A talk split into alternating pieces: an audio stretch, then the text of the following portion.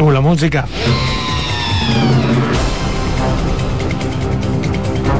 Bien, buenas tardes. Buenas tardes República Dominicana, buenas tardes país. Son las tres en punto. Arrancamos como todos los días con su programa La Expresión de la Tarde, dos horas llenas de contenido, donde analizaremos lo que pasa aquí, lo que pasa en el resto del mundo.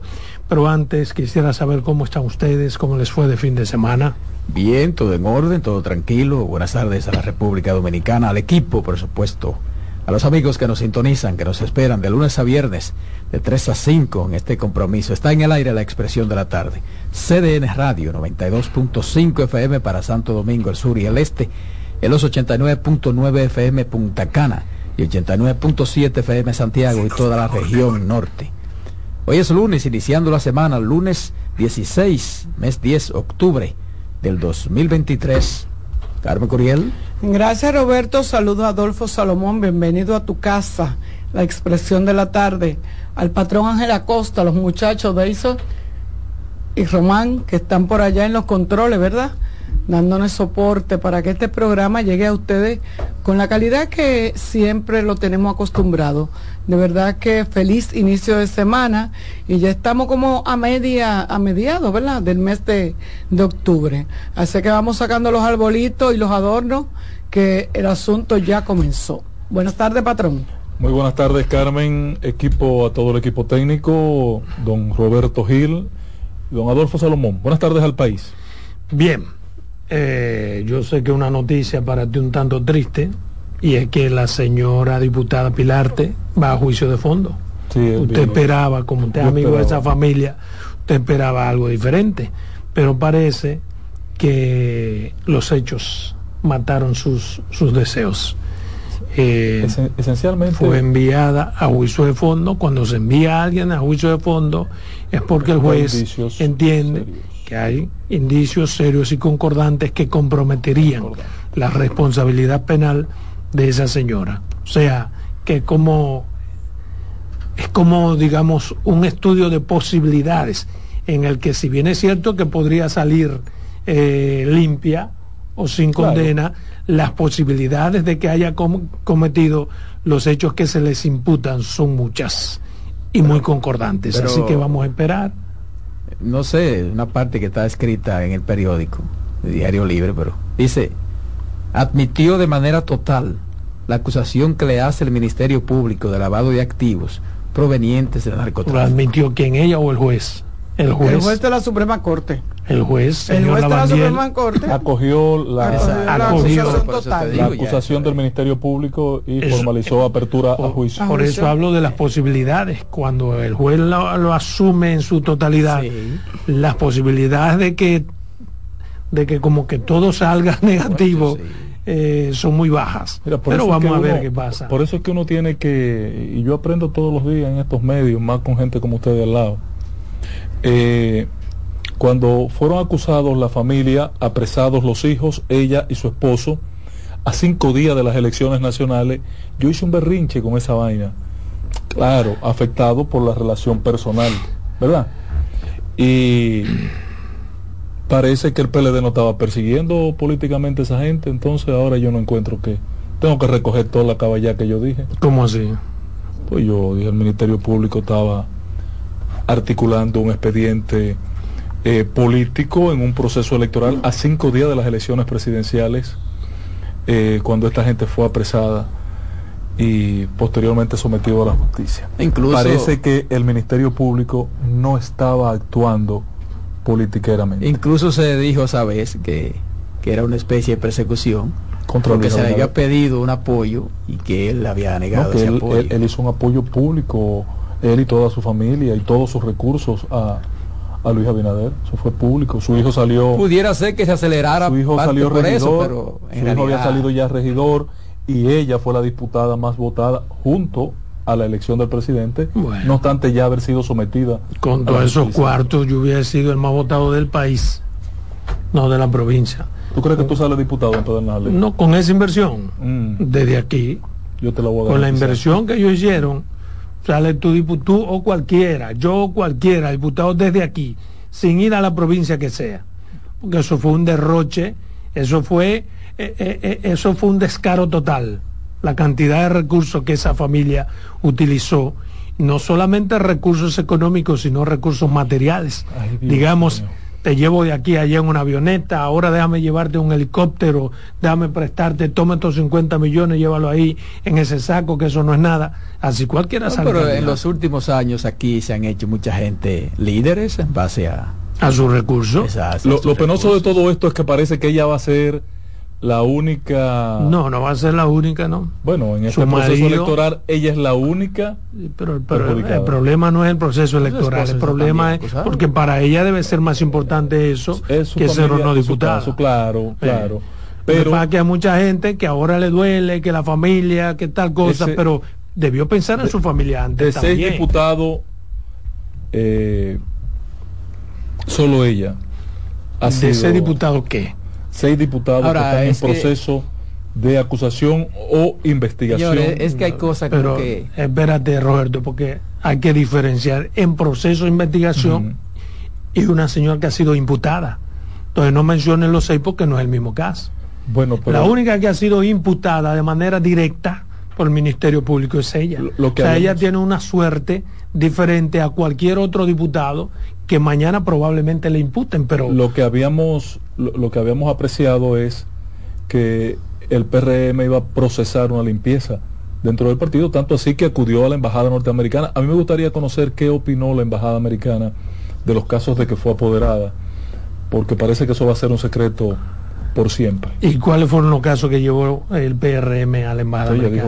hicieron una nota de público, pero ¿cuáles fueron? Pero no, no refirió cuáles fueron. Porque, por ejemplo, ¿cómo se llama el varón este? Marmolejos. Eh, Marmolejos de Santiago. Que va como diputado. No, porque hay uno que ni siquiera se presentó. ¿Cómo se llama? Gori. Gori no se que actual no va a ser, pero él estaba sí, pero no no todavía contra Gori no, sí claro que no. Pero pero Gori todavía no pero yo vi los senadores se presentaron no se presentó como diputado. Y los senadores se presentaron. Sí Gori tenía una, una, una valla grandísima. Claro, claro no Gori finalmente no será diputado. Ah bueno hay que verificar ah, eso, porque yo juraba que él estaba en el proceso. Eh, ahí en la lista de los diputados. Por eso es que hay que estar cerca de Adolfo, que tiene información privilegiada. No, pero búscalo ahí. Sí, sí, estaba yo hablando caballata. Lo importante es que la única que ha sido... Ninguno fue excluido. ¿Excluido de dónde? De, de los expedientes. O todo el que huelía a que se transfugó del partido en el que estaba el PRM. No, no, yo me refiero y que de repente pensó que lo iban a reelegir quedó fuera también. No, yo me refiero a senadores que también estaban siendo cuestionados por asuntos de lavados, perdón, de narcotráfico, de vínculos. ¿Cuáles eran esos senadores? Ah, no, pero, pero, eso no, eso no, pero eso no tienen una acusación mm. de no, público ni oficial. Es, la investigación que hacía. Yo sé que tú te refieres, claro. Vox la investigación que hacía, que debía hacer tanto el Ministerio Público, la DNCD, el, y la embajada norteamericana, me gustaría conocer el expertise levantado al respecto. Pero de todos modos... ¿Puede ayudarme a conseguir con el PRM? No, es que no importa lo que digan, porque la embajada americana lo que hizo fue de recibidor de un documento que daba una fuerza moral, pero eso no tiene ningún tipo de, de validez jurídica. No, claro Porque lo que diga o no diga, lo que quiera o no quiera la embajada americana, eso es lo único que demuestra lo pusilánime, que somos nosotros como país. Por, algo se le... no, al Ministerio Público se envía para que haga lo que le toque al Ministerio Público. A la DNCD se envió también. Decir también para que haga lo propio. Pero no es que es una acusación. ¿Qué diría, por ejemplo, perdón, la DNCD ante una, una relación? No, no tiene un caso pendiente. Ministerio Público, ¿qué, que te da la, eh, por, libre acceso a la información yo voy a buscar ese detalle. Pero, pero aquí vivimos... Eh, eh, abogando. tú sabes que eso no, es que para eso aquí vivimos, tiene que estar un juicio abierto. Pero aquí vivimos abogando, inclusive el paladín de, de ese de eso es el patrón de que las cosas, los, los juicios o las acusaciones deben de llevarse de manera con el debido respeto, que con el debido derecho eh, respeto al, al, proceso entonces me sorprende la pregunta que usted le hace a Adolfo cuando usted dice que que dijo la DNCD que que dijo la embajada porque realmente no hay una cosa cuando él se opuso a eso tajantemente en contra de esa persona claro no, no, pero entonces como tú me pides y dijo totalmente que el lo opuesto de lo que tú. El PRM había traicionado a la patria, que se yo qué, que se yo cuándo. No, no, yo no, no, no, no. Todo lo que vaya a la embajada americana en procura de lo que sea, yo lo apoyo. No, no, no, no, no, no, no, patrón. Todo lo que está no, no, no, no. Pero, no, pero el, debido proceso, él siempre dice que hay que, que hay que respetar. Sí, pero ahora lo que estoy pidiendo es distinto. Pero él me está pidiendo un indebido proceso. Es un indebido proceso. No, no, no me malinterprete, Adolfo. No, no, no. Perdóname si fue, lo interpretaste así. Solo quiero saber, como tú eres también. usted no se expresó bien. O no me expresé. El español mío es muy malo. Imagínate. A veces sí. Eh, si tienes dominio de a qué nivel, cuál es el estatus de ese proceso que inició el PRM respecto de cinco imputados más que, y, algunos senadores. que no fue de esos cinco, fue de mucha gente. Mm. Para que esas instituciones, llamémosle así, puedan decir si tienen algo que objetar respecto de ellos. Bueno, vamos a ver. no, fue, no, fue para, que la embajada diga, esto sí, esto no. Eso incluso ni lo anulaba. Eso incluso ni lo anulaba. Era simplemente para... porque eso se hizo como para darle una respuesta a la sociedad, a algunos sectores. claro. no, no, no, no, eso es parte del chupamedismo de nuestras esferas políticas. Eso no debe hacerse nunca. Ningún país está obligado a, mandar. Mire, señor embajador americano, ¿de qué ustedes creen? Para mí, de quien sea, del partido que sea, eso es un exceso del ameculismo.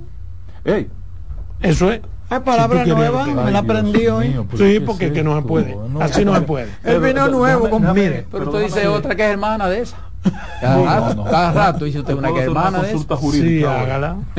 Yo he sido invitado por la Suprema Corte de Justicia, el magistrado Henry Molina, a la presentación del reglamento general sobre los mecanismos de adversia, adversariales, adversariales de resolución de conflictos.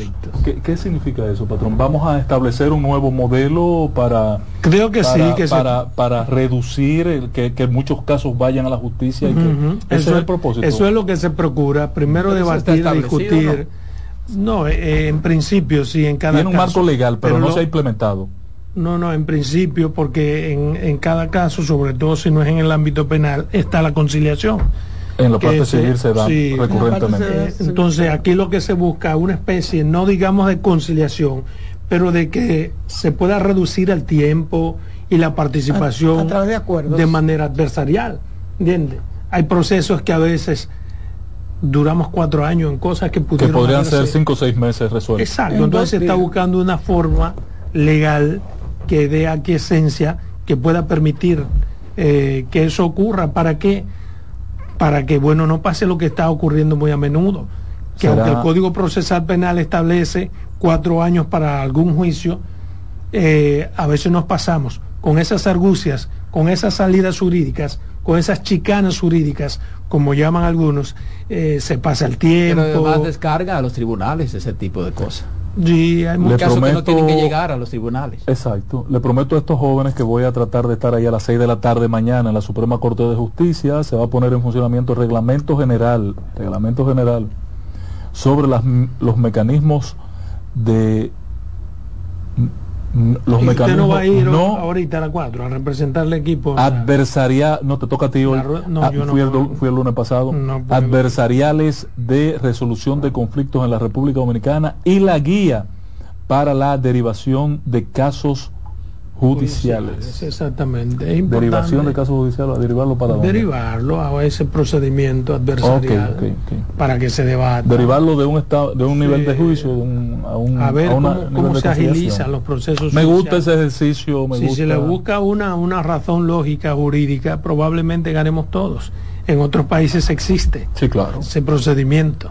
Mira, para seguir con el asunto de la justicia, el Tribunal Constitucional anuló la sentencia que ordenaba devolver tres inmuebles y levantamiento de la inmovilización de una cuenta bancaria a Jesús Pascual Cabrera Ruiz, que está condenado a 20 años de prisión mm, narcotráfico. Dile al país por qué lo anuló, si lo, si lo dice ahí.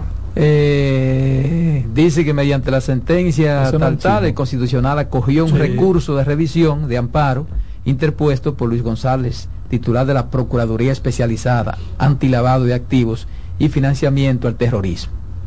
pero, la razón, mira a veces hay un párrafo, no es un párrafo siguiente. No, la razón. Que diga el por qué, o sea, el fundamento del Tribunal Constitucional para tomar esa decisión, que es más importante incluso que decir que la anuló, Exacto. sino el por qué. Y yo creo que hay razones suficientes para que el Tribunal Constitucional haya tomado esa decisión. Es una decisión que marca un buen precedente en términos que tienen que ver con con lavado de activos, con droga. Con los excesos que se conocen. Porque como la, novela, eh, la había tomado la novena sala Debe, estar por ahí, busca el argumento. La novena sala penal. Te digo porque es importante, porque es casi improcedente que una persona, pues, digamos por lavado de activos, sea condenada a 20 años y que además de la condena, o que aún habiéndose condenado, le devuelvan todos sus bienes. Es como que no hay una correlación. Si te demuestran que esos bienes son producto de lavado de activos y de narcotráfico y te condenan a 20 años, lo justo o lo correcto sería que esos bienes pasen a mejor vida. Claro. ¿Entiendes? Que pasen al Ministerio Público para ser subastados o para, lo que sea. Porque así cualquiera coge 5 o 10 años. Pero pero lo que me, me Y ahí sale lavado y planchado él. Que son son bienes son son bienes mínimos para lo que se se pretendía o se creía que ese, que ese señor tenía y, y lo que le fueron, y lo que le fueron eh, embargados. O sea que él ah. tendrá, sus abogados tendrán que tener alguna eh, explicación legal muy sólida para haber hecho esta solicitud.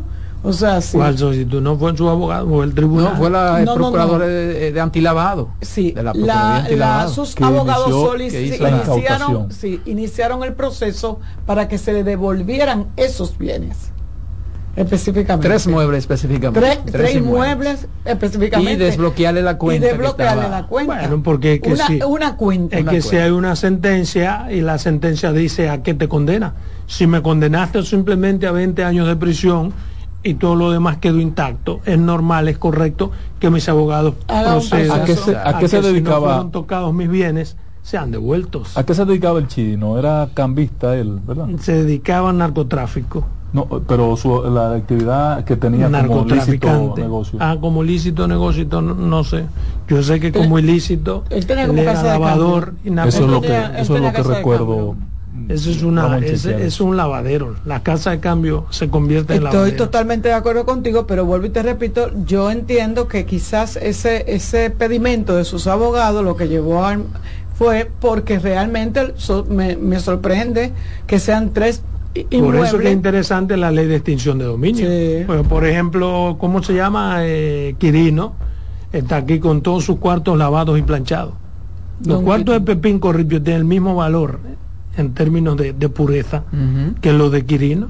¿Por qué? Porque fue condenado en Estados Unidos, non bis in idem, no puede ser condenado dos, veces, y viene a su país después de cinco años, hay que devolverle todo, todo lavado y planchado. De eso hablábamos aquí, de, la, de por qué a veces eh, los acusados eh, firman su extradición, y es porque saben que Estados Unidos está más preocupado porque le digan, le den informaciones que por obtener bienes, porque poco le importa a Estados Unidos una finca que tenga un narcotraficante aquí en, un, en el país, siete casas, porque ellos no hacen nada con eso. Ni siquiera allá, porque hay bienes que allá también se le devuelven. ¿Tú entiendes?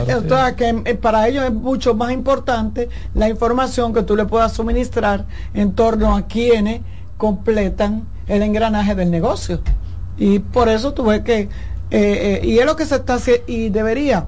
Y parte de lo que decía que invitaron al, patrón, yo creo que tiene que ver mucho con eso. Yo creo que va a, va a haber un cambio en la justicia con relación a esos casos tan largos, pero además esos casos que pudieran sí, pero no puede ser caso de ese tipo, ¿no? En el caso no, de lavado de no hay espacio para... En ese caso de ese tipo, no. ¿Verdad que no, Adolfo? Pero aquí hay casos que, la gente, que la gente, no se ponen de, de acuerdo, la gente no concilian. Y hay veces que hay gente que quieren conciliar y no logran conciliar porque, porque una de las partes no quiere. Tienen que ser casos con Esa es una tarea pendiente, esa es una tarea pendiente en varios segmentos de judiciales igual está pendiente retornar a la etapa de conciliación que desarrolla, se desarrollaba en el sector laboral.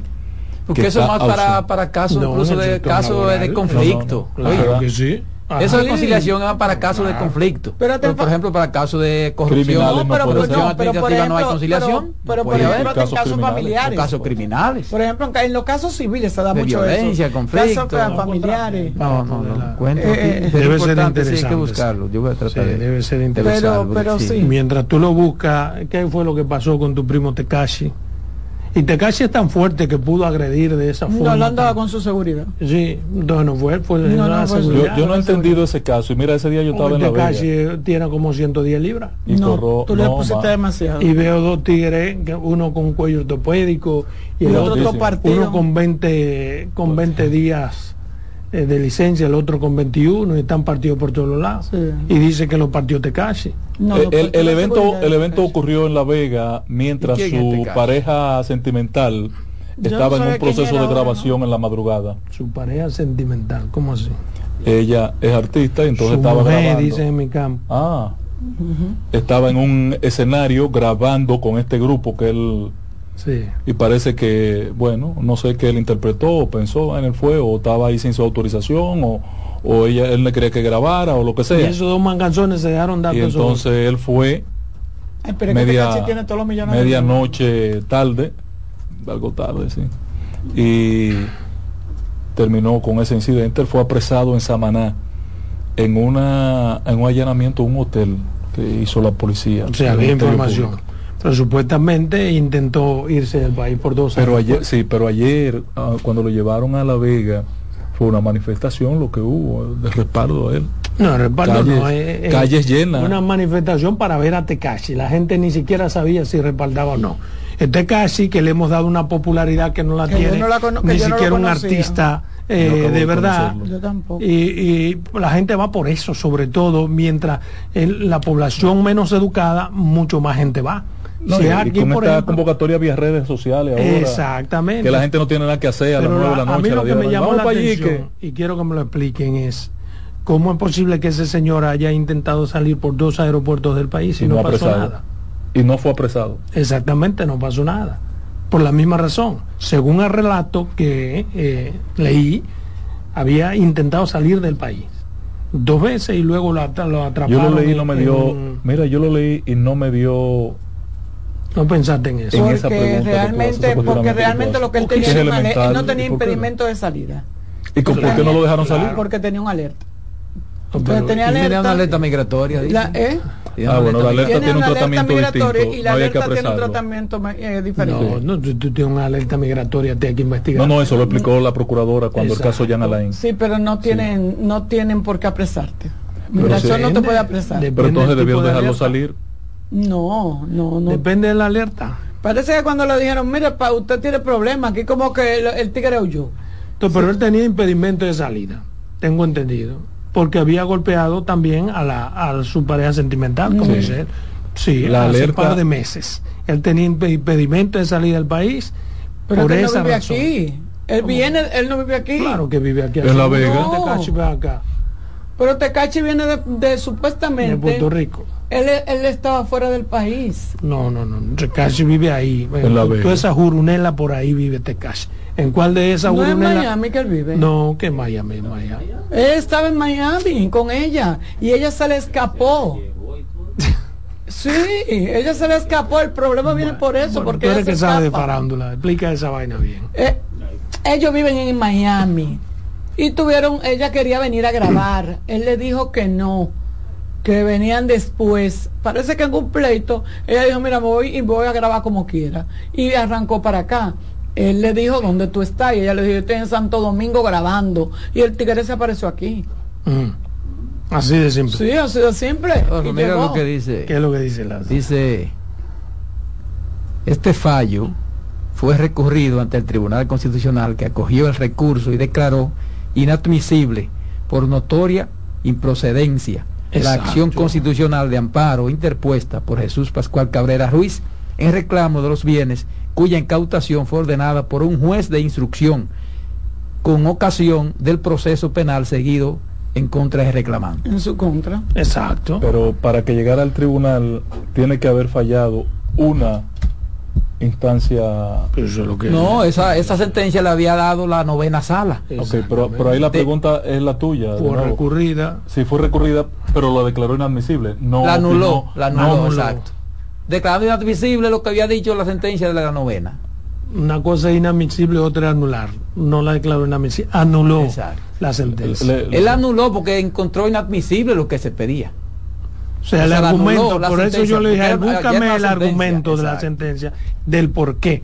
el por qué, porque, por lo que decíamos aquí, me parece improcedente que una gente condenada a 20 años, por esas mismas razones, se le devuelvan los, los bienes y simplemente se le condene. En otras palabras, eso es lo que dice.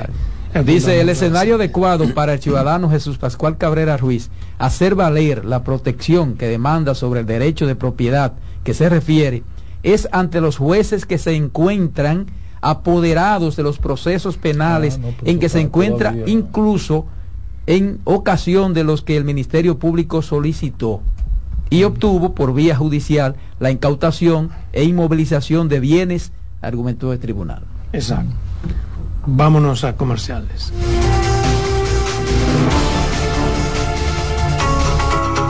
En breve seguimos con la expresión de la tarde.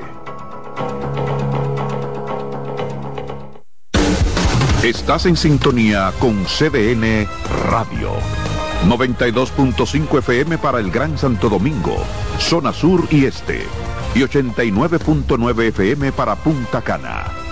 Para Santiago y toda la zona norte en la 89.7 FM. CDN Radio.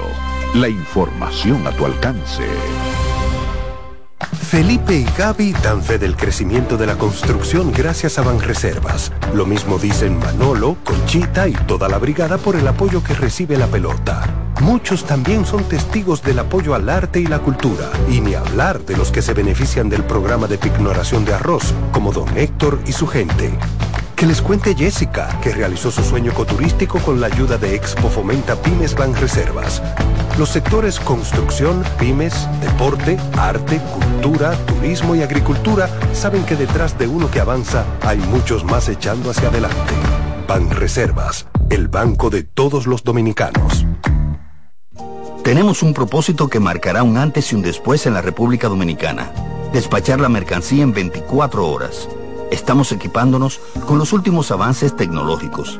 Es un gran reto, pero si unimos nuestras voluntades, podremos lograrlo.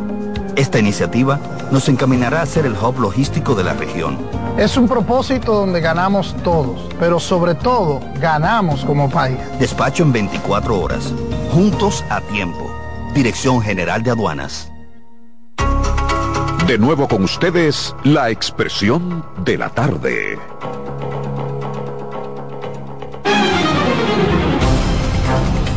Bien, continuamos aquí en su programa La Expresión de la Tarde. Yo tengo dos temitas que quiero con ustedes compartir. El primero está relacionado con lo que está pasando con la decisión del gobierno respecto a de si abre o no abre la frontera y los pasos que ha dado en ese sentido. Recuerden que el gobierno la semana pasada condicionó esa apertura de la frontera a hacer unos pasos corredizos, ¿no? Por donde las personas, eh, corredores. por donde las personas iban a entrar con ciertas condiciones. Cuando el gobierno tomó esa decisión de cerrar la frontera, aquí lo debatimos mucho. Eh, algunos criticaron que era una decisión eh, demasiado dura. Nosotros en mayoría decíamos que ciertamente es una decisión dura, pero que había que tomar una decisión. El gobierno tomó una decisión dura y tomó una decisión firme. Y en ocasiones nosotros decíamos, yo de manera particular, que eso era insostenible en el tiempo. Bueno, ¿y qué hizo el gobierno en la medida en que así lo creyó? Abrió esos corredores para que para comenzar a bajar la atención y la petición de algunos sectores que se opusieron a la decisión del gobierno. Pero eso no es lo que me llama la atención, porque eso era previsible desde el primer día y así lo dijimos. Es insostenible en el tiempo. Eso significa que el gobierno no iba a poder mantener cerrada la frontera durante todo el tiempo, ni siquiera durante mucho tiempo. Pero lo que me llama la atención es que esos señores y señoras que dijeron de todo al gobierno porque tomó una decisión dura que había que tomarla, una decisión dura y la tomó. Ahora no dicen nada porque el gobierno comenzó los corredores y está en disposición incluso de aperturar la frontera si se dan las condiciones, pero es Haití el que ha dicho en estos momentos, a pesar de lo que de la decisión del gobierno, que no va a aperturar la frontera si la cerró de manera indefinida. Esta es la última posición del gobierno haitiano respecto de la frontera. Cerrado de manera indefinida. Es decir, que el argumento que tenían algunos de que si el gobierno de Luis Abinader cerraba la frontera, estábamos condenando a los haitianos a morir de hambre, es un argumento baladí que se cae por sí solo. Decíamos en esa ocasión que tampoco era la primera vez que se cierra la frontera, que Haití cada vez que le daba su real voluntad mandaba a cerrar la frontera para chantajearnos y lo hacía no solamente por un día ni por dos, llegó a hacerlo incluso por 15 días. Digo todo esto porque ya vamos para un mes de cerrada la frontera. Y esos empresarios dominicanos, una parte de ellos ligados a sectores políticos, que querían decir que el caso era Luis Sabinader y que eso les estaba afectando y que la economía eh, a ellos se le viene encima por la decisión del gobierno, tampoco han dicho nada ahora que el gobierno nuestro trata de aperturar la frontera, pero que el haitiano es quien decide cerrarla. Yo quisiera que esos empresarios, esos políticos, esos politiqueros, aprendan a ser cónsonos con una decisión de antes y una decisión de ahora, porque de eso es de lo que se trata. Hay temas que no se pueden politizar como este, porque es un tema de interés general. Lo que pasa en términos económicos en Haití ciertamente afecta, pero se ha demostrado que no produce el grado de afectación que muchos sectores decían que produce. Se ha demostrado que a los haitianos poco les importa tampoco, también lo que podamos, el tiempo que podamos durar. De hecho, no han dado una bofetada con esa decisión de ellos de manera unilateral cuando el gobierno dominicano pretende aperturar la frontera, aunque sea con corredores, ellos permanecer cerrados hasta que le dé la real voluntad. Mira, Adolfo, eh, yo, yo, no estoy tan, tan, tan conteste contigo porque vi un reportaje hoy de la región sur del país ya Roberto y yo habíamos analizado este, esta coyuntura, ¿verdad? El viernes pasado y Carmen. Y terminamos con la conclusión de que la verdad que el gobierno haitiano y el pueblo haitiano se ha burlado de nosotros y nos ha sacado la lengua, más aún después de la participación del canciller en, la ONU, en la OEA. Ahora, parece que la afectación económica es seria. ¿La nuestra o la de La nuestra. Para los eh, comerciantes, Vi un reportaje hoy desde Carrizal, donde en una manifestación muy agria, los comerciantes, gente que no es de, que de una latica de, de, de, sarchicha, una caja de arenque, no, no, gente que tiene ahí miles de quintales de habichuela y de arroz y de cosas eh, dañándose, eh, recibieron una comisión del gobierno de que para volver a evaluar cuáles eran los productos que tenían, que ya habían evaluado que tenían productos acumulados por más de 600 millones de pesos y le aparecieron hoy con un cheque de 13 millones de pesos. Pues ahí tuvo a punto de armarse un lío, porque ellos no, no recibieron los 13 millones de pesos porque no les sirve de nada. Pero en qué tú no estás de acuerdo conmigo, no, eh, eso eh, no tiene nada que ver con... En la parte de la afectación que no, pero yo he dicho que afecta. Lo que he dicho es que parece que no afecta de aquel lado. En la medida en que nosotros pensamos que afecta, sobre todo en el lado haitiano, porque son ellos ahora quienes han decidido mantener su frontera cerrada. Parece que el chantaje no es porque ellos tienen sus necesidades cubiertas, sino porque ellos necesitan adquirir cemento y varilla. Yo lo que creo es, Esa es la que la decisión de mantener la frontera cerrada, ellos están afectando a los pobres de Haití, más no a los poderosos de Haití. ¿Por qué? porque muchos pobres de Haití están pasando a la frontera y van a pasar. en esta semana yo entiendo que es insostenible que los haitianos sigan indiferentes. ¿Por qué? Porque ya el hambre es mucha. Ahora, bajo la amenaza y la forma práctica en que actúan esos sectores de poder en Haití, cualquiera prefiere no cruzar la frontera. Es decir, cuando esos sectores poderosos, esos delincuentes armados en Haití dicen, a su comunidad haitiana, cerrada la frontera y el que cruza se muere, sencillamente están dando una sentencia que ellos saben que se cumple. ¿Entiendes? Entonces la presión que hay no es del haitiano común que pasa hambre o que necesita cruzar a República Dominicana a comprar cinco libras de arroz, sino de esos sectores que son los que se le están jugando contra el gobierno dominicano. Correcto. Eh, esa élite intelectual haitiana y ese sector empresarial se han conjugado para eh, malograr realmente y utilizan, secuestran al pueblo haitiano. Tú recuerdas el caso de los 23 productos, aquella ocasión en el 2016. Eh, una cosa irracional. Y como tú muy bien planteas, se superó de manera natural. Se fue superando porque los haitianos comenzaron a ir a buscar, hasta por la izquierda pasan eh, eh, los productos. Por penales que en mi pueblo algunos haitianos pasan y pasan asustados. Pasan a buscar qué comer, pero pasan asustados porque ellos saben que hay unas instrucciones bueno, yo vi de los delincuentes eh, que... Yo vi en Pedernales hoy el mercado operar del lado haitiano. Exacto. Entonces algo estaban ellos vendiendo y de algún lado lo consiguieron. Sí y tenía que haberlo traficado desde aquí. Recuerda que lo que venden los haitianos, ese mercado binacional se hace porque nosotros les compramos. ¿De dónde viene lo que le compramos? Viene de esos países que subsidian alimento, arroz americano. Tú vas ahí a la, en la frontera y tú consigues esos sacos de arroz americano de, primero, ese aceite de primer orden también tú lo consigues ahí ¿por qué? porque a ellos les llega de manera gratuita y eso es lo que nosotros intercambiamos. Oye, el huevo, eh, el salami, todo lo que vendemos nosotros. Ese, es el intercambio. Ese es el intercambio. Pero bien, quería decir eso porque, bueno, hay que esperar. A ver, ahora, cuando los haitianos quieren que se, que se abra la frontera. Yo siento, yo siento que los comerciantes dominicanos están más presionados que los haitianos. Porque yo decía aquí eh, la semana pasada que el haitiano acostumbra es de, adaptarse muy fácil a sus condiciones.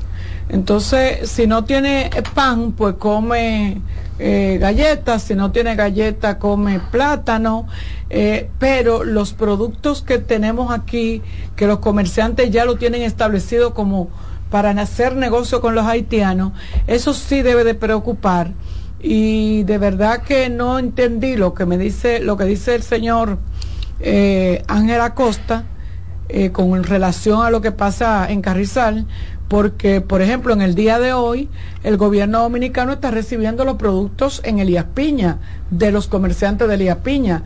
Ya lo hizo el jueves en Dajabón. Y entonces el gobierno está ya recibiendo los productos Ah, pues eh, con, una comisión de esos, de lo, de lo que se le está comprando. Pero, pero, realmente eh, la cantidad de productos que ellos venden también hay que ser condescendiente.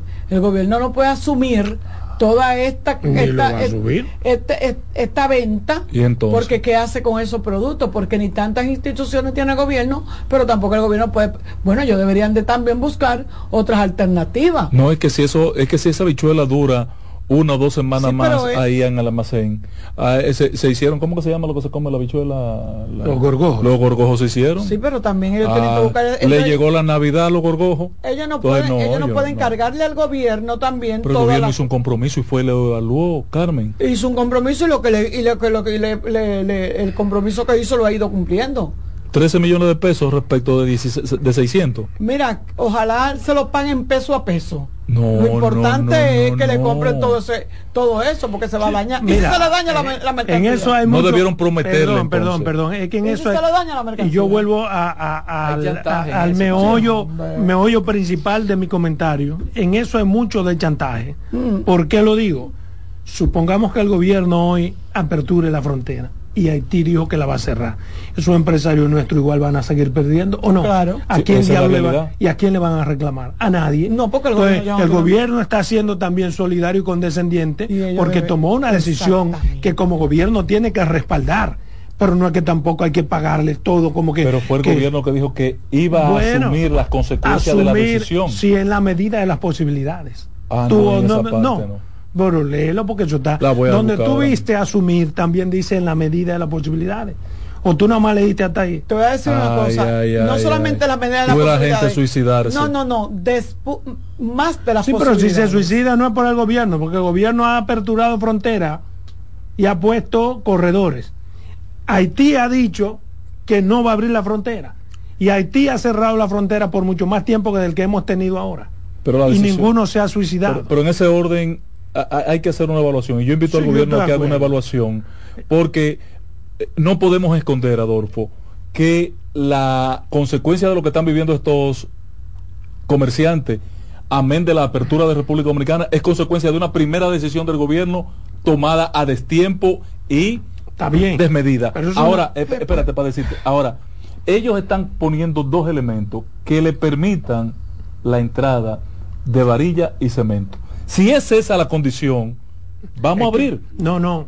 Esos dos, porque tú estás afectando hay dos cosas. miles y miles de familias. Inaceptable que el gobierno haitiano tenga que poner condiciones. Que hagan ellos de su lado lo que le dé su maldita gana. De este lado mandamos nosotros, para eso tenemos un gobierno. Si el gobierno acepta, por ejemplo, lo que están pidiendo hoy, que no se le tome la huella eh, milimétrica, ¿eh? eh biométrica. biométrica, Sería ceder ante un chantaje. No, puede ser una necesidad nacional. Que ellos están, que de no, seguridad nacional. Que no, que eso es ilegal. Será ilegal en su país. Pero las condiciones para entrar las ponemos El que no lo tome. ¿Cómo la pone Estados Unidos para que nosotros entremos allá? Tenemos que poner, hasta el iris, hasta en el iris no, tienen a uno registrado con el iris. O sea que ese chantaje no se puede aguantar. Pero bien. Los que no aguantan son los comerciantes, compañeros. A ellos sí, pero no aguantan no solo por el gobierno, sino porque Haití como quiera mantiene cerrada su frontera. Yo estoy de acuerdo en el fondo con que hay que buscar una solución intermedia.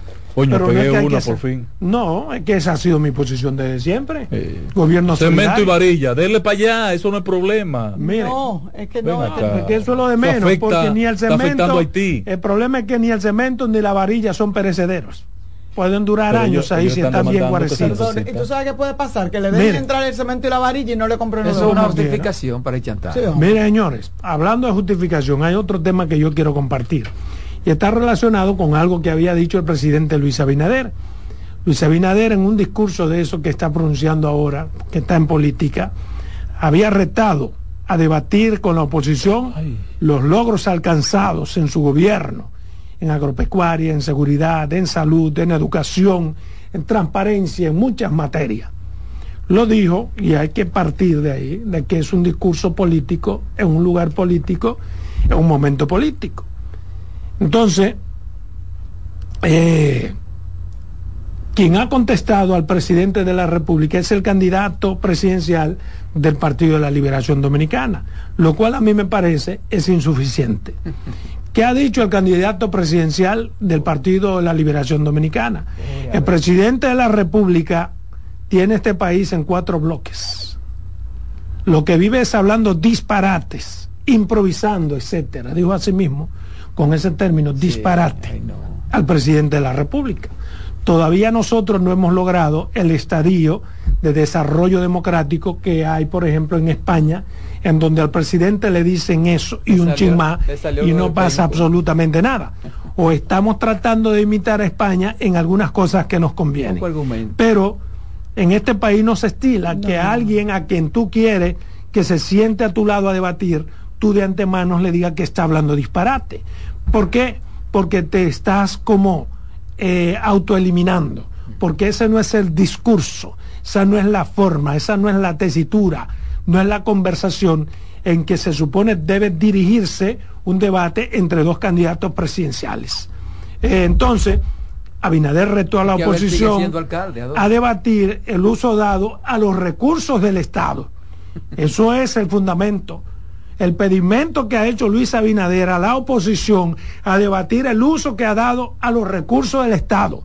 O sea, la forma transparente. Pero ¿Tiene, por ejemplo, Abel Martínez que debatir ese tema con Luis? Claro que no, por una razón simple. Abel Martínez no ha sido presidente de la República.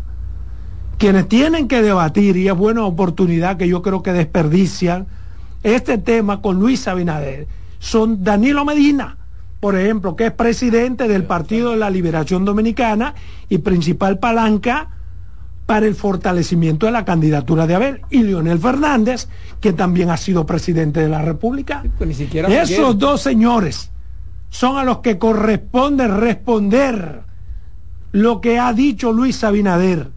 Y si ellos tienen tantos argumentos, tantas razones poderosas y se han trabajado de una forma tan transparente, tan sólida, se han hecho tantas cosas positivas, como hoy en día dice eh, Danilo Medina y el PLD, o como hoy en día dice Leonel Fernández y la Fuerza del Pueblo, ahí le están regalando un escenario para que ambos, ellos dos, le digan a Luis Abinader, vamos a debatir. Pero no puede ser jamás Abel Martínez quien debata. Primero porque Abel no tiene la estatura. Abel es un candidatico, todavía no es un candidatazo. No está en primer lugar. Y segundo, Abel no ha sido presidente. Abel no puede hacer de abogado del diablo a salir a defender, por ejemplo, las improntas de los gobiernos de Danilo Medina, ni las improntas del gobierno de Leonel Fernández, porque también él perteneció. Deben ser esos dos. Y si ganan, estarían anotándose muchos goles a favor de sus partidos. Pero jamás, jamás tiene Luis una razón para debatir con Abel Martínez. Es que Abel está hablando todavía como alcalde. Exacto. Mira, yo creo que lo bueno de eso es que ese tema está muy bien delimitado. Muy bien delimitado. Eh, es el uso que se le ha dado transparente a los recursos en las inversiones que se han hecho. Ese es el tema. Sí, pero tú, no puedes excluir. y el patrón aquí estaba llamando a Miguel, a Abel, ni a todo y que a debatir. Yo, yo, le decía, patrón, patrón, no lo aconseje que vayan. Es que no lo aconseje que vayan. Sí, pero que ninguno de los dos tienen esa potestad, de esa calidad para debatir con Luis. la democracia... Eh... No, yo no digo que no puedan debatirlo, entiéndeme la lógica de mi pensamiento. Pero, te, pero te voy a si llevar a sentarse, ellos se sientan y quisieran ellos que Luis acceda a sentarse con ellos. Pero, Ahora, ese rolling no fue para él, para, para Abel. Sí, pero alguna circunstancia no puede debatir con Abel. Pero hay dos características que tiene ese elemento. Porque la verdad que cuando el presidente dijo que los chelitos eh, ahora sí alcanzaban, yo me quedé en otro ámbito, pero tú mismo me aclaraste que es no, yo fui que te aclaré, ah, yo fui que te aclaré. Tú como que borra. ¿qué es lo que me aclararon aquí entonces mis compañeros que él hacía alusión a los chelitos del Estado. como él lo usaba. Perfecto, perfecto, a como él lo usaba. Perfecto. Siendo así, y ante la naturaleza del proceso electoral, él no puede definir con quién él quiere debatir. No, yo quiero debatir con Lionel. Ah, con Lionel. ¿Y por qué con Lionel nada más? No, no, porque además esos recursos son generales. Y por ejemplo, eh, la pregunta que le hizo de manera pública en respuesta a ese elemento, eh, Miguel, fue muy puntual. Aceptar el debate y el llamado que él hace de debate. que un hombre con, menos de cuatro puntos porcentuales no tiene no, no se puede sentar a debatir con un hombre que tiene 60. Decirle, decirle al presidente que no solamente al gobierno no le alcanza, al pueblo no le alcanzan los chelitos, sino tampoco al gobierno. Porque si no, no tiene explicación que hayan tenido que coger 28 mil millones de pesos prestados en tres años. Todo lo que diga. no le está alcanzando el dinero. escúchame, todo lo que diga Miguel Vargas. es el dinero, que no, le alcanza el dinero. Me no me saque del tema. todo, lo que todo lo que diga Miguel Vargas puede tener su sentido, pero no en un debate con el presidente. ¿Y entonces? Porque el presidente está retando a los que han utilizado los recursos del Estado, a quienes han manejado los recursos del Estado, a que digan la forma transparente. que han sido y Miguel no ha sido gobernante aquí. Ya. ¿Eh? No ha sido gobernante, no tiene por qué debatir. Es el echarse una vaina porque cree que con eso crece. No, es que es candidato presidencial. no, puede ser excluyente el proceso. pues entonces esto no es una democracia, esto es una monarquía. No, que queremos tener un monarca de presidente. Cuando tú eres quien está arriba, cuando tú tienes la sartén por el razón tú decides. No, no, no, no, Cuando tú tienes la sartén por el mango, tú decides quién es tu opositor el que te convenga. Ah, pero el tema está bien delimitado, el tema está delimitado. para Miguel, oye, para Miguel y para Abel, ese no es el tema de la clase. Miguel y Abel son dos ratones. El presidente quiere escoger su contrincante. Es que para Miguel y Abel ese no es el tema de la clase. Habla, Carmen. Ese tema está bien delimitado. Mira, mira, eh, es que es que yo creo que estamos en una discusión banal Pero es que la banaliza siempre. Tú sabes, sí, ¿tú sabes por qué? ¿Tú sabes por qué? Porque cuando un gobernante, aunque sea un candidato, también está hablando de cómo se ejecutó un presupuesto o cómo se ejecuta el gasto del gobierno, no puede haber un, un candidato que nunca ha sido gobierno ni nunca ha manejado más que los recursos del ayuntamiento, no ha sido gobierno. de la alcaldía y otro que no, sí ese es el tema. es lo que está, eso, otro. eso es lo que está pidiendo. El presidente está pidiendo. mira el reto reta a la oposición a debatir el uso dado a, los, recursos, del Estado. Pero, además, en ese caso, Miguel puede debatir porque fue canciller de la República y manejó recursos del Estado. a ver, fue presidente de la Cámara de Diputados y manejó recursos del Estado. y tiene que explicar eso. Eh, fue ministro de Obras Públicas y manejó recursos Pero es lo que va a decir. Este puente me costó 500 millones de pesos. ¿Cuánto te costó a ti? No, eso es para eso. Cuando está hablando de corrupción y de transparencia. Eso para Danilo y para Lionel. Exactamente. Él debió de haberlo dicho Pero además con, la respuesta que ha dado a ver, eh, es una muestra de que, no, de que no, tiene capacidad de, estar de, en capacidad de debatir. Ah, pero, pero además, además, ¿por qué tiene Abel que debatir el uso de los recursos dados en el gobierno de Danilo si él no fue el presidente? Pero que él ni siquiera fue. ¿Por qué tiene a ver que salir? Ni siquiera tuvo una. ¿Se murió Danilo? No, no se ha muerto. Tiene Está fuera de. Pero, pero, no, no, no, candidato, pero es presidente. es presidente del partido. Es que no le está pidiendo a los candidatos. Es que él dijo: Yo le pido a la oposición, no a los candidatos. Con tantos. La pena que ese. La pena que ese debate no se va a dar. Porque yo quisiera no que, no se puede con tantos sinónimos que hay con tantos sinónimos que, hay. Señores con tantos sinónimos que hay para decirle a una gente que está hablando cosas que no son él usa esa palabra tan descompuesta. Vámonos con esa descomposición. En breve seguimos con la expresión de la tarde. Estás en sintonía con CDN Radio. 92.5 FM para el Gran Santo Domingo, zona sur y este, y 89.9 FM para Punta Cana. Para Santiago y toda la zona norte en la 89.7 FM. CDN Radio, la información a tu alcance. Tenemos un propósito que marcará un antes y un después en la República Dominicana. Despachar la mercancía en 24 horas Estamos equipándonos con los últimos avances tecnológicos. Es un gran reto, pero si unimos nuestras voluntades, podremos lograrlo. Esta iniciativa nos encaminará a ser el hub logístico de la región. Es un propósito donde ganamos todos, pero sobre todo ganamos como país. Despacho en 24 horas, juntos a tiempo. Dirección General de Aduanas. El primer programa interactivo de deportes sigue en CDN Radio. De lunes a viernes de 5 a 7 de la tarde, un grupo de expertos responden a tus inquietudes, además de entrevistas, análisis y resultados en el único programa radial cuyo guion haces tú. La voz del fanático por CDN Radio. Contacto directo con la expresión de la tarde. Llama al 809-683-8790. 809-683-8791. Y desde el interior sin cargos, 1-809-200-7777. bien.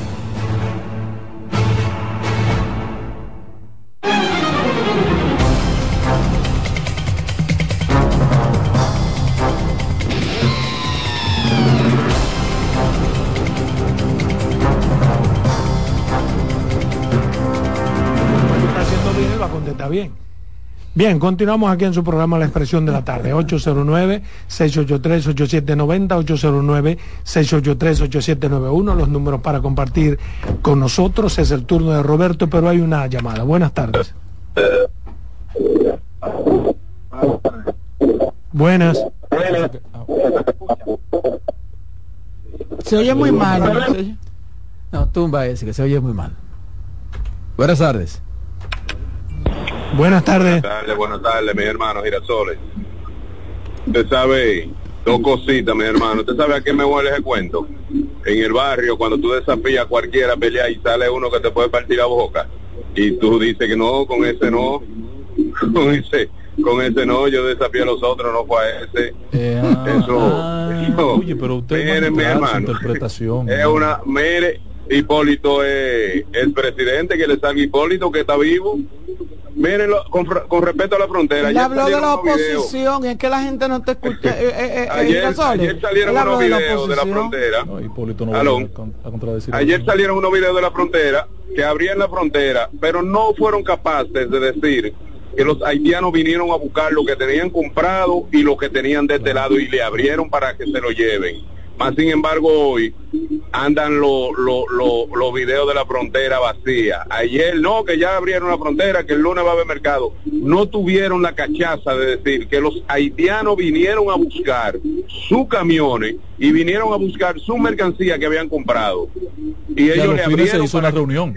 Y eso es verdad. ¿Eh? Que a los fines se había hecho previamente una reunión. De hecho, sí, por sí, esa, sí, pero eso no fue lo que se habló. De hecho, por esa actitud se creía que hoy iba a haber mercado binacional. Ellos no quieren nada porque tienen ese muelle de traer mercancía de Haití por, por mal y los ricos de Haití se están haciendo más ricos. Y aquí con una lambonería en vez de buscar dónde vender esos productos yo estoy de acuerdo contigo. en los semáforos venden perros en los semáforos venden perros que se pongan a vender huevo y cebolla y, lechosa y todo lo que hay en, todo lo que hay en, la frontera. Tráiganlo pero saquemos los, vendedores de perros y los vendedores de, otra cosa y pongamos a venderlo en, en, en, los semáforos. Y, vamos a dejar eso de febrero por estén vendiendo huevos. No. bueno, pero venden venden un perro. Pero yo realmente, mira, esa eso de, de, de es tu turno, Roberto, pero hay otra, llamada, que esa actitud de ayer iba a permitir el, el mercado nacional. Adelante, buenas tardes. Sí, buenas tardes. Buenas. Aló, ¿me escuchan? Sí, buenas tardes. Sí, gracias, gracias. Miren, yo quiero eh, compartir algo con ustedes y es lo siguiente. Yo soy fiel oyente del programa desde el inicio. Solo que a veces no, no llamo por, para darle oportunidad a los a las demás personas, pero yo quiero referirme al, comentario que hizo el buen amigo de sobre la Martínez, que no tiene calidad moral, dice él, para debatir con el presidente. Yo entiendo que cualquier ciudadano que pague impuestos. No, no, no, si hablo de calidad moral, es otra cosa. No, no, porque usted está diciendo que no tiene condiciones ni calidad, porque no ha sido presidente, pero Abel es un candidato presidencial del, principal partido de oposición. No, pero un momentito, un momentito, un momentito. Es que el tema está bien delimitado.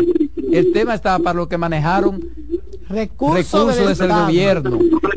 Saber no ha sido gobierno. lo que le faltó decir fue que no ha sido gobierno. Pero ve, ya va ganando, a ver, mira, ya va ganando. Es que Luis no es un monarca para delimitar las cosas, no. Tenemos claro, puede delimitarlas. Pues, claro, no es asunto de monarca. En democracia que estamos viviendo, mira, si hay un, si alguien dice que quiere debatir sobre periodismo, de, eh, puede elegir con quiénes quiere pero no y tú dices pero de periodismo quiero debatir con fulano y fulano de periodismo ah, no, pero bueno vamos privado lo mismo lo mismo. pero de televisión. Una gente de prensa no, no tiene que darse por aludido. Pero por ejemplo qué va a debatir a ver porque a ver, a ver qué inversión ha hecho a ver en el, en el presidente de una cámara seis años al Estado Dominicano. buenas tardes. Es otra cosa. Buenas tardes miren. Aló sí buenas tardes. solamente falta Solamente falta que él le mande un cuestionario también a las personas que van a debatir con él. Mire, esto es lo que vamos a hablar. Por eso es el apodo del cangrejo. Si usted dice una cosa, venga quien venga, usted tiene que pararse ahí. Por eso es el apodo del cangrejo. Hermano, no, ahora vamos a esperar que él tenga que mandarle una, las preguntas escritas. Y con la respuesta incluida. Es que, es que, es que la gente, es que vuelvo y repito, a veces una mala comunicación lleva a una confusión. Porque yo entiendo que el presidente... No, pero ahí, no hay ninguna confusión. Claro que hay una confusión, porque la gente cree que él habló de los candidatos de la oposición. Él no habló de los candidatos de la oposición. Pero eso se escuchó y está escrito. No, lo arreglen, señor. Eso no, no, no, aquí nadie quiere arreglar. Es que hay gente que no quieren escuchar No, él no, habló, él no habló de los candidatos de la oposición. no habló de los candidatos. ¿Qué es esto, Dios mío? Bien. Es mi turno, señores. Ah, Yo. Hay otra llamada. Buenas tardes. Buena. Sí, buena. Adelante. Mau. Diga usted. Adelante, Mau. si, si hacer las escuelas no es, no es transparentar los gastos del Estado, si hacer hospitales no es transparentar, si afectar los pueblos no es transparentar, entonces ¿cómo, se transparenta? Él sí no puede transparentar porque no ha hecho nada y ha cogido... Llame todas las tardes. Su opinión hay que respetarla porque no es, señores. Pero también los programas tienen que edificar los oyentes. Porque no estamos hablando de, de, simplemente hacer la inversión. O sea, hacer una inversión no es transparentar, amigo. No. Es cómo se usaron recursos en esa inversión que se hizo, si se usaron de manera transparente. Sí, porque, un puente que pudo costar. Oye, también hay que edificar a la gente, porque. Tenemos otra llamada. Ahora, un puente que, pudo costar 10 pesos, a lo mejor lo hicieron Buenas 40. Ay, cállate. Exacto. Buenas tardes. Hay problema con esa llamada. Bueno, ahora sí, miren, es mi turno. Eh, como siempre, agradecerles a los amigos la sintonía, la participación a través de la vía telefónica. Yo quiero también referirme eh, al tema Haití-República Dominicana y todo lo que tiene que ver con esto de la construcción del canal sobre el río de Jabón Masacre.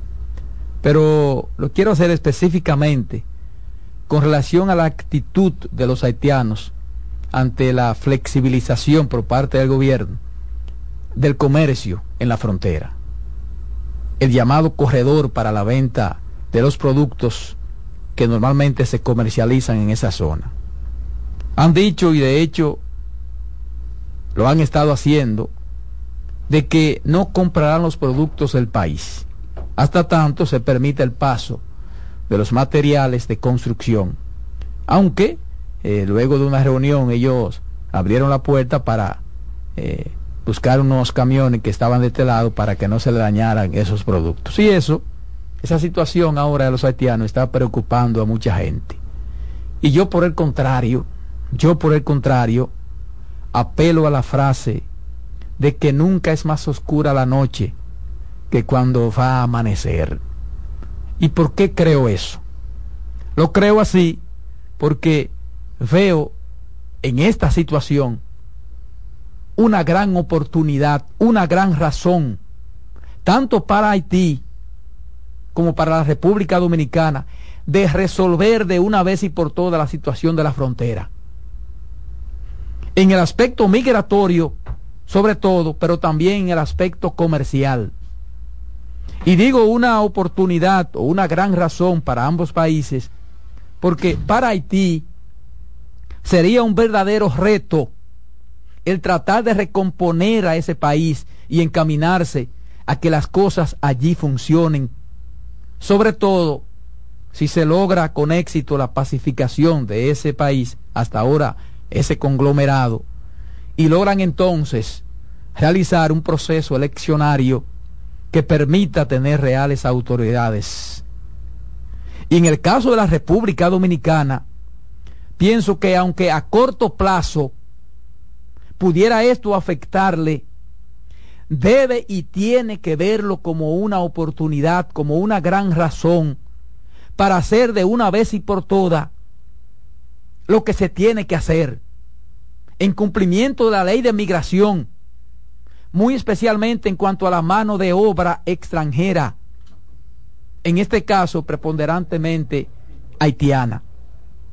La República Dominicana, señores, no puede ni debe seguir dependiendo en tal magnitud de la mano haitiana. En renglones tan importantes como la construcción, las labores agrícolas y el mismo sector del turismo. Y pienso que la actitud asumida por los haitianos, que no es nueva, tiene que mover al gobierno dominicano, cual que sea, a buscar las opciones las alternativas para ir disminuyendo el depender tanto de esa mano de obra haitiana.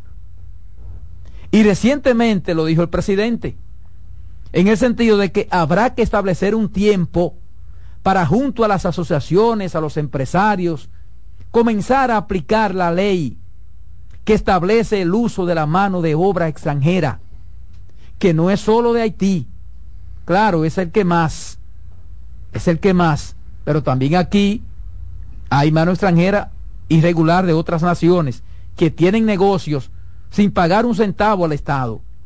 Incluso hacen una competencia desleal al comercio dominicano.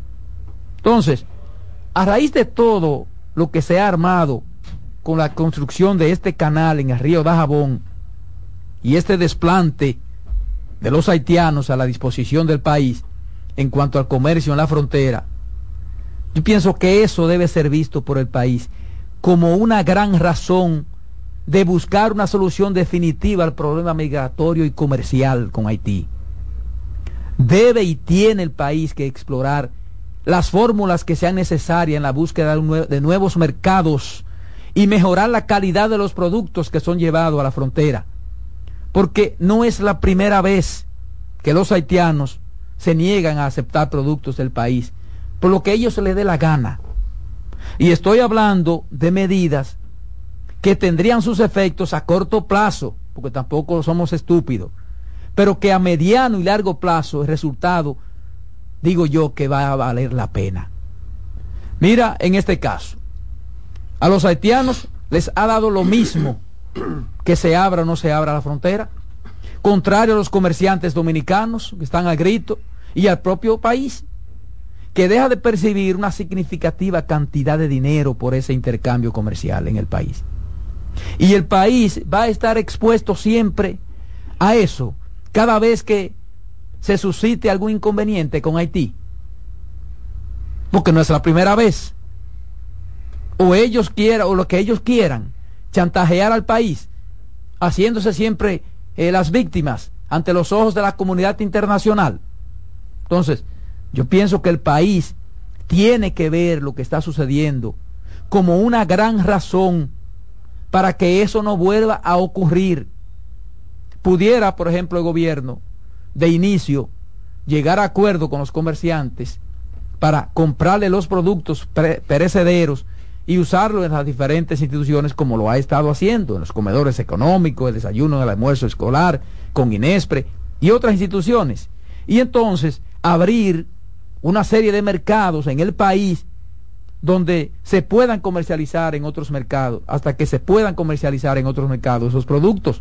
Pero no debe el país seguir estando al antojo y a la ingratitud mostrada por Haití, que no tiene autoridad para hacer lo que hay que hacer, pero sí tiene autoridad para reaccionar cuando la República Dominicana toma una medida en el aspecto migratorio o comercial. Entonces, tiene el país, es mi modo de ver, que aprovechar estas circunstancias, y yo no estoy diciendo que se suspendan las relaciones con Haití, lo que estoy diciendo es que no debe la República Dominicana seguir a merced de lo que quieran o no los haitianos. Con Haití, en cuanto al comercio, hay que tener un plan B y hasta un C, porque con Haití nunca se sabe, no es de confiar y lo ha evidenciado. Y cuando hablo de oportunidad, también me refiero a lo que ha estado pasando con la salida de una gran cantidad de haitianos voluntariamente. Una cantidad mayor a las deportaciones que se han hecho en los últimos cinco años. Pero ahora esos se fueron para no volver, porque incluso lo hicieron con todos sus ajuares y su familia. No como las deportaciones, que inmediatamente lo desmontan de motor ellos de, un vehículo y se están montando en el otro. Entonces, yo pienso que esto que ha pasado y que está pasando con ti tiene que servir de ejemplo a la República Dominicana. Tiene que servir de ejemplo a la República Dominicana. Yo pienso que es ahora o nunca. Y eso deberá hacerlo cualquier gobierno que surja. Cualquier gobierno que surja en las elecciones de 2020. Yo pienso que ya está bueno de ver eso como un problema de cada gobierno. Este es un asunto del Estado, de la República Dominicana y el sector empresarial debe y tiene que jugar su rol, que es tan culpable como el que más en la migración irregular de los haitianos a territorio dominicano.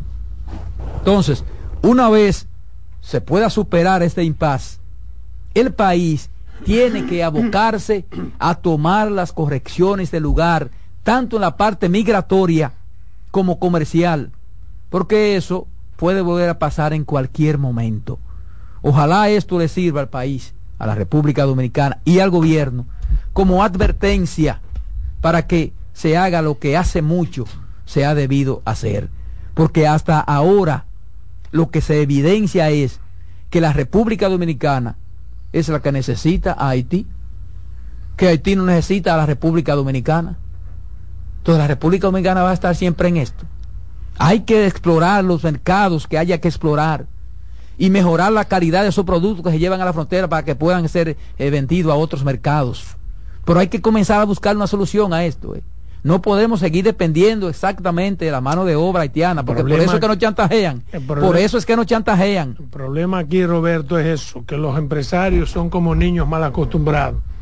Por ejemplo, ante esta situación, si nosotros hubiésemos tenido otras posibilidades, si el empresariado que negocia con Haití hubiese auscultado, buscado, investigado con otros mercados, probablemente hoy le falta Haití, pero tienen con Guyana, tienen con otros Sí, pero ¿por qué no la buscan, Adolfo? No lo buscan porque están muy acostumbrados a que el gobierno resuelva todas las cosas. No, y también porque eso requiere, eso requiere mejorar la calidad de muchos productos perdóname, que otros eh, mercados no te lo van a aceptar. Esto lo digo porque primero vemos las cosas llegar y luego queremos la solución. El caso de CAFTA, ¿cuántos años tiene este tratado? Muchísimo. Ahora que tenemos la entrada en vigencia tres o cuatro años con, una exactamente que va a afectar algunos productos quieren que papá gobierno tenga que resolverlo todo. No puede ser así. Entonces la idea de este asunto es señores con este problema que ha surgido el país tiene que prepararse mejor. Tiene que comenzar a buscar otros mercados.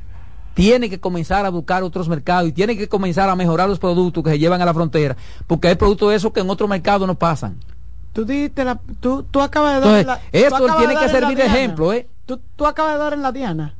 Tú acabas de decir una palabra clave. ¿Qué pasa con los productos que se venden en la frontera que se le vende a Haití? Es que no, la mayoría de ellos no pasan la prueba de calidad.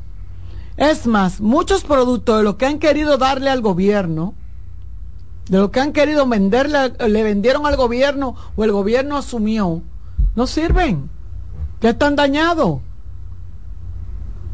Y han tenido, o sea, es una situación que la gente oye el grito de los, de los empresarios bajo chantaje, pero no saben la realidad de la, la situación. Y eso que tú dices es verdad. No pueden llevarlo a otro sitio porque no pasan el, el sedazo de la calidad. Porque en Haití le compran y se lo compran barato. Entonces, mientras no se haga eso, vamos a seguir bajo el chantaje de Haití, cuando yo le dé la gana. Entonces tenemos y entonces nosotros, rogando, arrodillados. Y entonces. Nosotros tenemos que asumir que la pérdida de los empresarios, porque los empresarios no pueden perder. O sea, eso pasa con la mano de obra. Por ejemplo, el país no puede seguir dependiendo en tan gran cantidad de la mano de obra haitiana en la construcción y en la parte agrícola. Yo quiero que ustedes le vean los. El hay que buscar una solución. Yo quiero que ustedes le vean el tamaño de los huevos de esos, de esos, de esos empresarios. Yo creo que ustedes ven el tamaño de esos huevos. O sea, para tú hacer un... Son, huevos pequeñitos. Yo no sabía que los huevos se vendían por, por, por número. Sí, claro. Son huevos pequeñitos.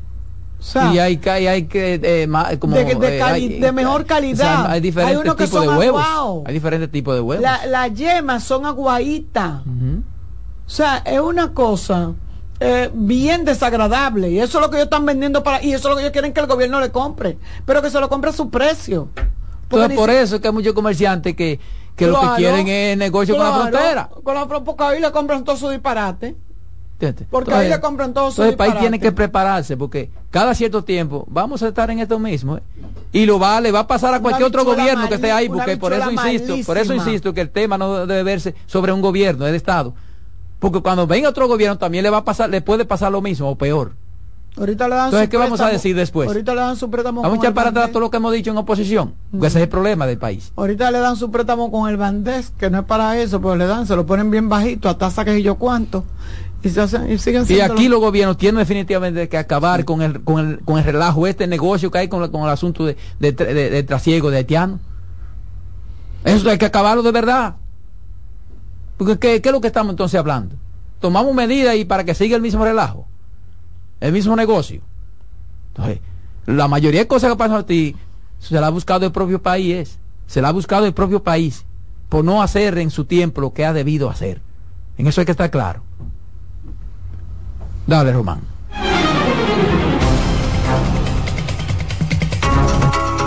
En breve seguimos con la expresión de la tarde. Estás en sintonía con CDN Radio. 92.5 FM para el Gran Santo Domingo, zona sur y este. Y 89.9 FM para Punta Cana. Para Santiago y toda la zona norte en la 89.7 FM. CDN Radio. La información a tu alcance. Tenemos un propósito que marcará un antes y un después en la República Dominicana. Despachar la mercancía en 24 horas. Estamos equipándonos con los últimos avances tecnológicos. Es un gran reto, pero si unimos nuestras voluntades, podremos lograrlo. Esta iniciativa nos encaminará a ser el hub logístico de la región. Es un propósito donde ganamos todos, pero sobre todo ganamos como país. Despacho en 24 horas, juntos a tiempo. Dirección General de Aduanas. Buenas noches, buena suerte con Janessi Espinal. Es un programa de análisis para poner en contexto y en perspectiva el acontecer político, económico y social de los principales temas que impactan a la ciudadanía complementado con entrevistas con figuras de relevancia de la vida nacional. Además contamos con secciones como Dinero Ideas, para orientar sobre la economía personal y salud mental, para ayudar en este determinante problema desde una óptica profesional y espiritual. Buenas noches, buena suerte con Janessi Espinal, de lunes a viernes de 7 a 8 de la noche por CBN Radio. Información a tu alcance. Tenemos un propósito que marcará un antes y un después en la República Dominicana. Despachar la mercancía en 24 horas. Estamos equipándonos con los últimos avances tecnológicos. Es un gran reto, pero si unimos nuestras voluntades, podremos lograrlo. Esta iniciativa nos encaminará a ser el hub logístico de la región. Es un propósito donde ganamos todos, pero sobre todo ganamos como país. Despacho en 24 horas, juntos a tiempo. Dirección General de Aduanas. De nuevo con ustedes, la expresión de la tarde.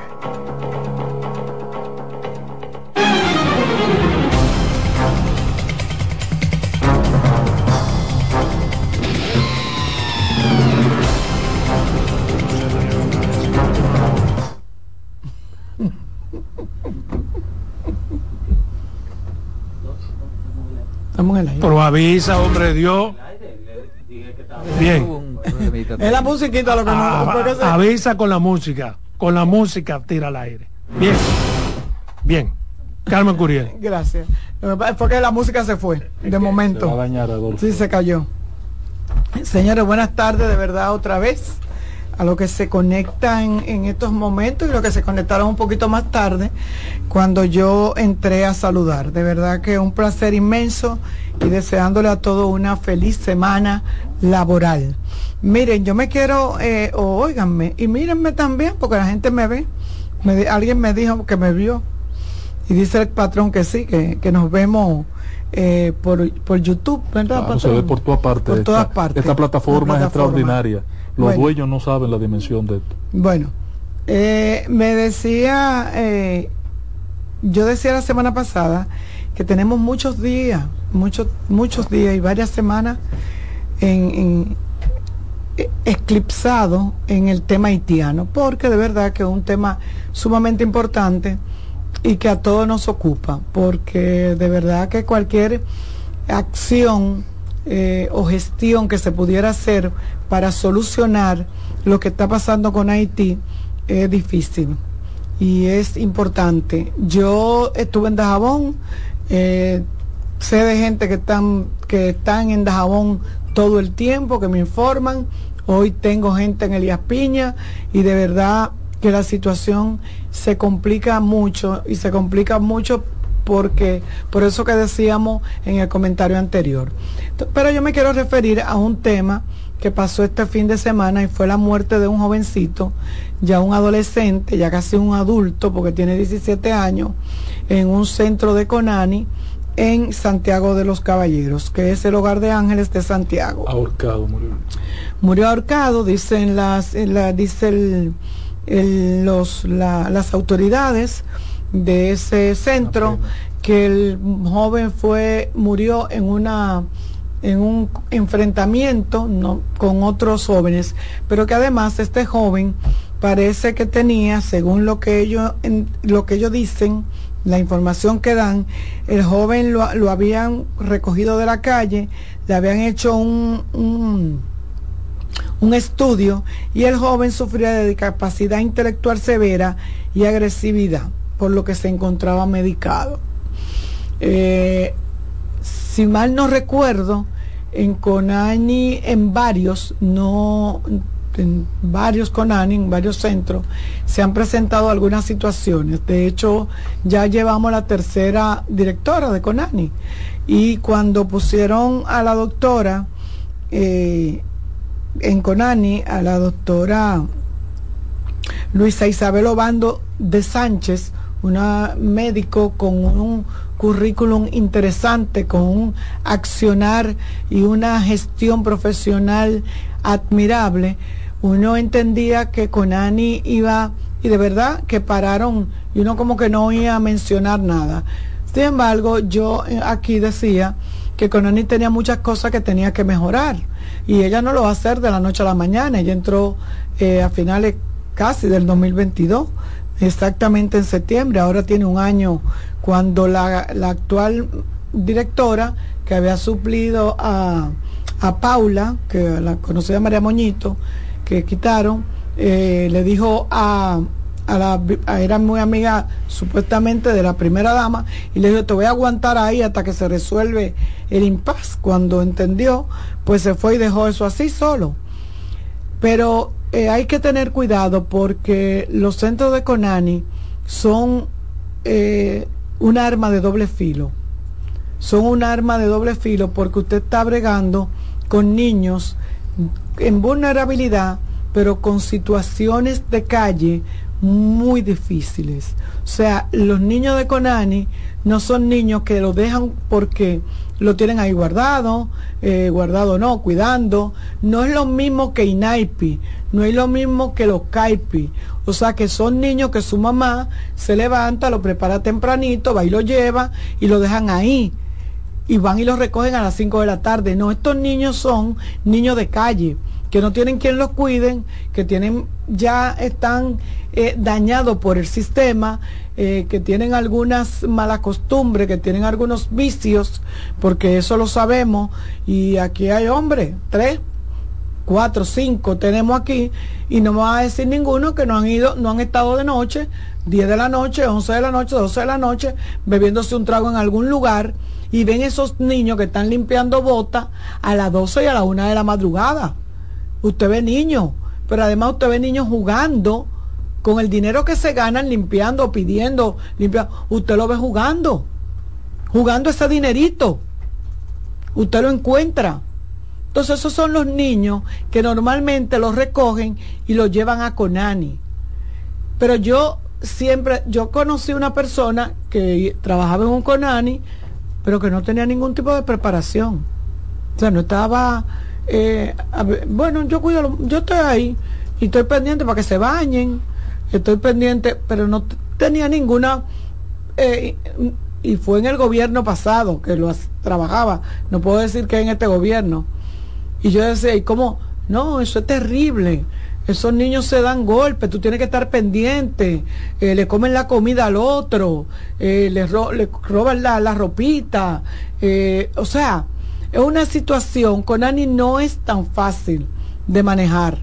Entonces yo creo que cuando hay casos como estos, porque según la información, este centro se dedica a recibir niños en esas condiciones, con condiciones de, salud mental, pero también con condiciones de discapacidad física.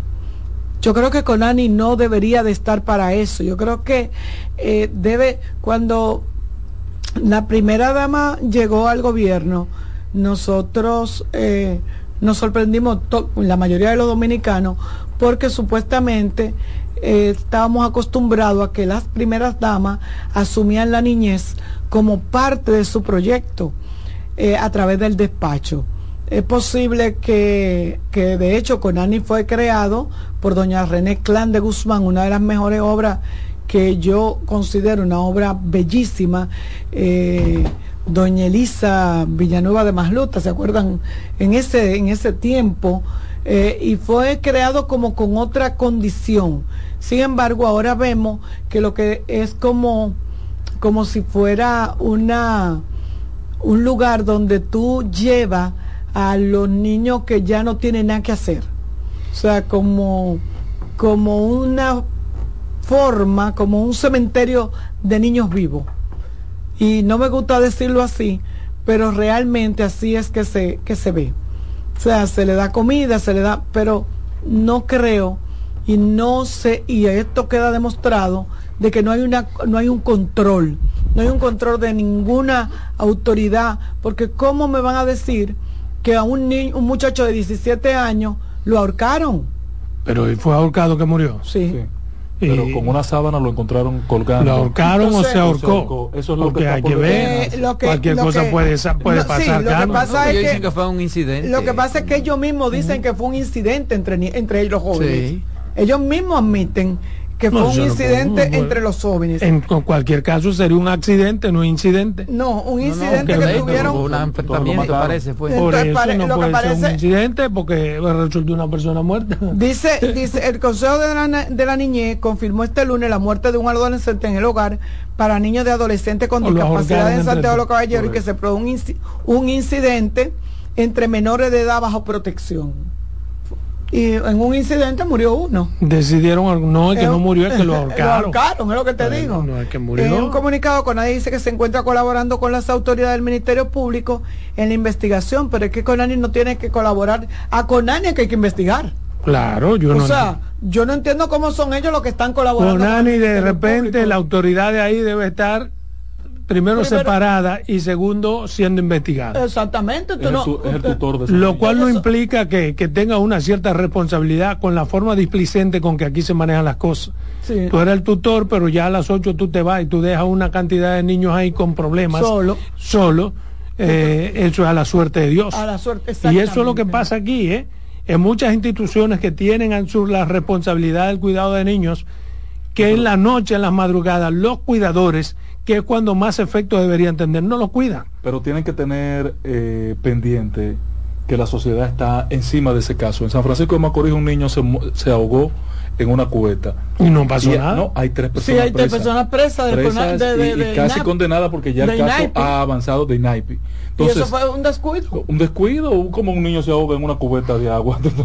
Eso fue un caso de INAIPI, pero vuelvo y repito, el hecho de que en Conani siete niñas, se, hubo una niña que se cayó. Se tiró de arriba de, un de, aquí, cuarto del piso. centenario eh, y más en un lugar cuando hay niños con problemas mentales. Tiene que tener una protección. problemas de, de, comportamiento, de conducta, y, agresividad social. Exactamente. Adolfo. Sí, sí. Tiene que haber un personal específico hasta de seguridad. Y de un personal especial. Entonces yo siento que para atender a esos muchachos hay que ser karateca no y no solamente eso y que tú debes de poner y darle clases de karate para, no, no, y darle clases para que se disciplinen claro. Para que se maten entre ellos. se disciplinan seguro que se forman. Tú, a ti te faltó practicar karate ¿cuál? yo practiqué karate. Ah coño sí. no eh, pregunta eh, cuál es eh, cuál es el problema que ellos tienen tú lo dijiste inadaptabilidad, social. social. Tú sabes lo que quiere decir eso, papá. Por, mi hijo, güey, entonces, sin papá, sin papá el diablo, exactamente. Y encima de eso tú lo vas a poner. Usan droga, bebe,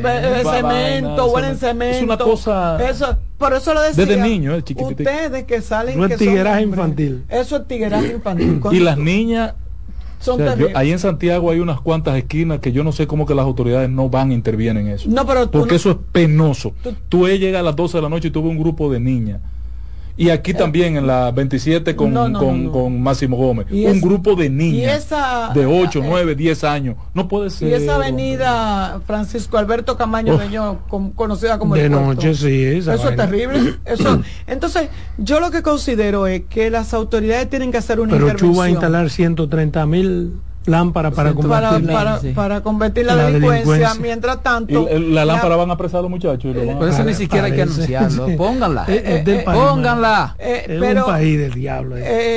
pero entonces todas las luces una nota de prensa para, para anunciar la instalación de 120 No, no, no, eso no es una nota de prensa. Eso lo anunció la vicepresidenta. Pero 120 mil lámparas se van en un solo sector. En su visita, en su visita eh, así. La, la, la, licitación. Va a resolver la, la delincuencia nacional, 120 La, licitación. Es un disuasivo, pero no resuelve pero, nada. Pero la, y póngala que, escúchame, Chu, póngala que sirvan. Porque hace como tres o cuatro meses pusieron unas luces, la, la, la E de este. Allá pusieron una duro una semana. No y, y, David Collado, y, David Collado, llenó Cristo Rey. Ahí está. Y el entorno de ahí de, de, de, de un canal competencia nosotros allí y vete a verlo cómo está. Oscuro totalmente. No es de Lámparas nuevas ahí que no ilumina. no, son buenas, pero no, los malos. Buenas, tardes. Están comprando lámparas buenas tardes. de mala calidad. Aló. Sí, buenas, tardes. Luis va a ganar, que esté la comida cara, que suban todo. Yo quiero que suban todo, todo, que suban todo bueno. Se desahogó. Debe ser haitiano. Sí, se desahogó, le ayuda. No entendí. miren, lo que yo, pero de verdad lo que yo quisiera que hace mucho tiempo estoy pidiendo y es de verdad la intervención del gobierno con estos niños en condiciones de vulnerabilidad. No es posible. Miren, nosotros hemos visto niños, los buscan los periódicos, niños que se han envenenado, niños que se han ahorcado, niños que aparecen, que eh, niños que han matado desde la, bueno, ustedes vieron ahora en las escuelas. Tenemos más llamadas, otra llamadita. Buenas tardes. Buenas tardes. Eso, eso de los niños es tan serio que no solo lo de Conani, no solo lo de el, el Calpi, no Mire, anda un video ahí circulando del viernes de una niña en Luperón de Puerto Plata. Ay, sí. Que la golpean tanto que la dejan de muerte. Y el papá hablando delante de esa niña diciendo, mire cómo me la dejan de muerte porque no hay quien detenga a los niños. el, liceo, menciona el liceo, está sin conserje. Los profesores ven los pleitos y no se meten. Eh, es una batalla. Eh, esto está tan difícil que ya usted no sabe ni dónde van acá, dónde usted va a mandar sus hijos. Lo que tienen que educarlo mejor a los hijos también. Sí, y los padres asumir su rol tutorial. Eh, quiere que los profesores se metan. mi, esposa duró una vez, mi esposa duró una vez tres meses con yeso, pues zapatado carajito peleando. La tumbaron a ellas. Yo dije a usted, cree que eso es fácil. Yo dije a usted que eso no solamente se da en la escuela. Buenas tardes. Buenas tardes, señores. Yo soy de lo que creo, que lo bueno que hizo el anterior, el que venga, debe de continuarlo. Porque son casos que incluso siendo de mismo partido, no continúa lo que hizo el otro. Por ejemplo, eso de los filtrantes, los filtrantes, se lo roban, entonces pone al peatón en peligro. Es como dice Salomón, ¿qué país es este? Yo termino mi comentario diciendo y haciendo un llamado al gobierno. Señores, hay que ponerle asunto a esto de los de, de Conani. Hay que ponerle asunto. Yo no creo que un niño que tenga problemas eh, de, agresividad pueda estar ni siquiera con un niño que tenga problemas de, de, de físico. Buenas tardes. Buenas tardes. Buenas tardes, ¿cómo están? Bien. Yo, eh, yo creo que los papás no le estamos dando educación a nuestros hijos. Oye, yo vivo al lado de una escuela pública, por aquí, por la de Filló, casi con Gustavo. Y después que esos niños salen, señores, tenemos a veces que salir los vecinos de esa parte, esa cantidad de muchachos peleando, diciendo mala palabra, y eso no es culpa de los profesores, señores, que no le estamos dando educación a nuestros hijos. El problema, doña, es que la vida ha cambiado. Y hoy, de las 24 horas que tiene un día, los muchachos duermen 6 o 7 horas, le quedan a usted 15, 17 horas, y de esas 17 horas en la escuela pasan 10. el problema no es la escuela, ¿no? Pero el, no, el muchacho refleja en la escuela el silencio que lleva en la casa. O sea, en la escuela pasan yo voy, yo voy a hacer una. el problema es que tú no puedes tener cuatro muchachos, tú no puedes tener cuatro o cinco muchachos. Eso es no, no, no, y que usted tiene. Hoy yo lo que veo es demasiado permisividad con los hijos. oye, no, porque ahora. Porque, oye, oye, mira, se mira cambio que eso se ha dañado. y yo sé que mucha gente le van a ofender. Sí, buenas tardes. Mire, yo quiero hacerle una observación al que esté encargado de la, de la autopista Duarte. Ayer, ayer, especialmente anoche, yo venía del Cibao, de, de ver mi familia, y eso es increíble, la autopista Duarte cerrada, tirando a todo el mundo por dentro, por Villa Gracia. Calle pequeña que uno no podía pasar si había un vehículo parqueado. No entiendo cómo es que planifican la cosa. Eso es verdad. Buenas tardes. Yo lo sufrí eso ayer. Le voy a hacer una propuesta. No me yo estaba donde, en donde Doña Pula. Ah. Pero mira, yo le voy a hacer una, voy a hacer una, una indiscreción. Buenas, una llamada. Ok, buenas tardes. Sí, buenas tardes. Señores, que tomar en cuenta también. hable duro. Eh, yo voy a decir que, que voy a, a, comentar una indiscreción. Ayer yo tenía un almuerzo con mis hijos en la casa y no sé quién fue que dijo algo. Y yo me volteé y dije, ¿quién fue que? Y dijo el chiquito que estaba al lado de su esposa. Oigan, el chiquito estaba al lado de su esposa. Dice, no mami, no fui yo, que yo sé que tú me parte la boca. O sea, todavía casado. Ah, pero cae presa, seguro. no importa. Ah, pero claro. Yo prefiero partírsela, yo prefiero partírsela yo y que no, no se la parta un policía. casado y la esposa muerte risa. Yo la parto yo y que no se la parte un policía. que yo le parto Lo que pasa es que ahora se han inventado. Voy a comprar una cantina yo. Adelante. Buenas. Yo decía que hay que tomar en cuenta que la familia hoy en día es monoparental. Los muchachos se quedan solos en la casa entonces, dígame una cosa, ¿quién ellos están escuchando? ¿A quién están escuchando? Los malos ejemplos que hay en los youtubers. no voy a mencionar un nombre, pero la mayor jerarquía de youtubers diciendo mala palabra impublicable. Entonces, cuando dicen que esos niños pasan por ahí diciendo mala palabra, en gran medida hay la gran figura que ellos siguen, que todos sabemos quién es. Buenas tardes. Así, así es. Buenas tardes, Salomón, Salomón, el patrón, doña Carmen. Abrazo, querido. Mayor expresión, mayor salud y abrazo para usted. Y el patrón, el patrón como que lo oigo muy tímido y callado. Parece que la, eh, eh, metido, metido en miedo aquí. parece como que la última encuesta lo tiene a él como silenciado. Porque a él el pobre yo creo que va a haber que amarrarlo. Después, ¿De, qué encuesta usted está hablando?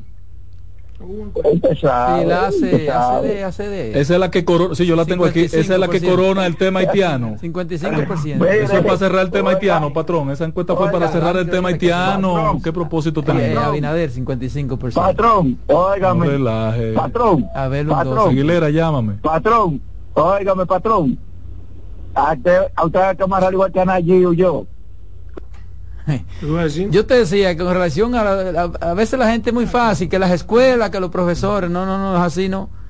El asunto es que ahora se han inventado tantas cosas para la crianza. Ahora di que usted tiene que ser amigo. Yo no soy amigo del hijo mío, yo soy su papá. Y a mí nadie va a cambiar eso a mí. Yo también. Yo amigo, amigo cualquiera, yo soy su papá. Yo el mundo con eso. Hay una línea imaginaria que no puede pasar. yo soy la, yo soy la mamá. buenas tardes. cualquiera. Buenas. Mira, Carmen. Buenas. Eh, el tema de Conani, lo que hay que entregárselo al Ministerio de Defensa, a ver si no le van a arreglar la... ¿Cómo es que se llama el trastorno que tiene? trastorno de...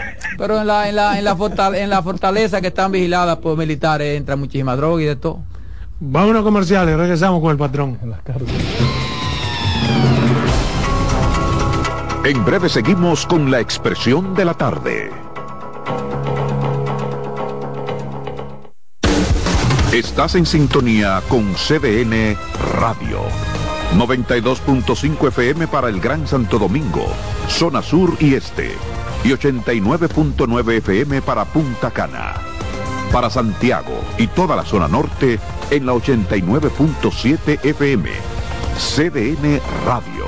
La información a tu alcance. Tenemos un propósito que marcará un antes y un después en la República Dominicana despachar la mercancía en 24 horas. Estamos equipándonos con los últimos avances tecnológicos.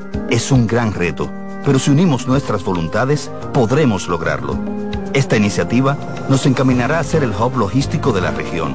Es un propósito donde ganamos todos, pero sobre todo ganamos como país. Despacho en 24 horas, juntos a tiempo.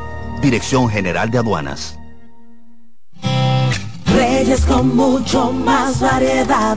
El periodista más versátil de la Radio Nacional. Reyes con mucho más variedad que hay que oír. Todos los segmentos, informaciones y premios que solo él te brinda con alegría. Reyes con mucho más variedad. El programa que lo tiene todo. Oh. Reyes Guzmán con mucho más variedad a las 2 por CDN Radio. Lo que hay que oír. Tenemos un propósito que marcará un antes y un después en la República Dominicana. Despachar la mercancía en 24 horas. Estamos equipándonos con los últimos avances tecnológicos. Es un gran reto, pero si unimos nuestras voluntades, podremos lograrlo. Esta iniciativa nos encaminará a ser el hub logístico de la región. Es un propósito donde ganamos todos, pero sobre todo ganamos como país. Despacho en 24 horas, juntos a tiempo. Dirección General de Aduanas. Contacto directo con la expresión de la tarde. Llama al 809-683-8790. 809-683-8791. Y desde el interior sin cargos, 1-809-200-7777.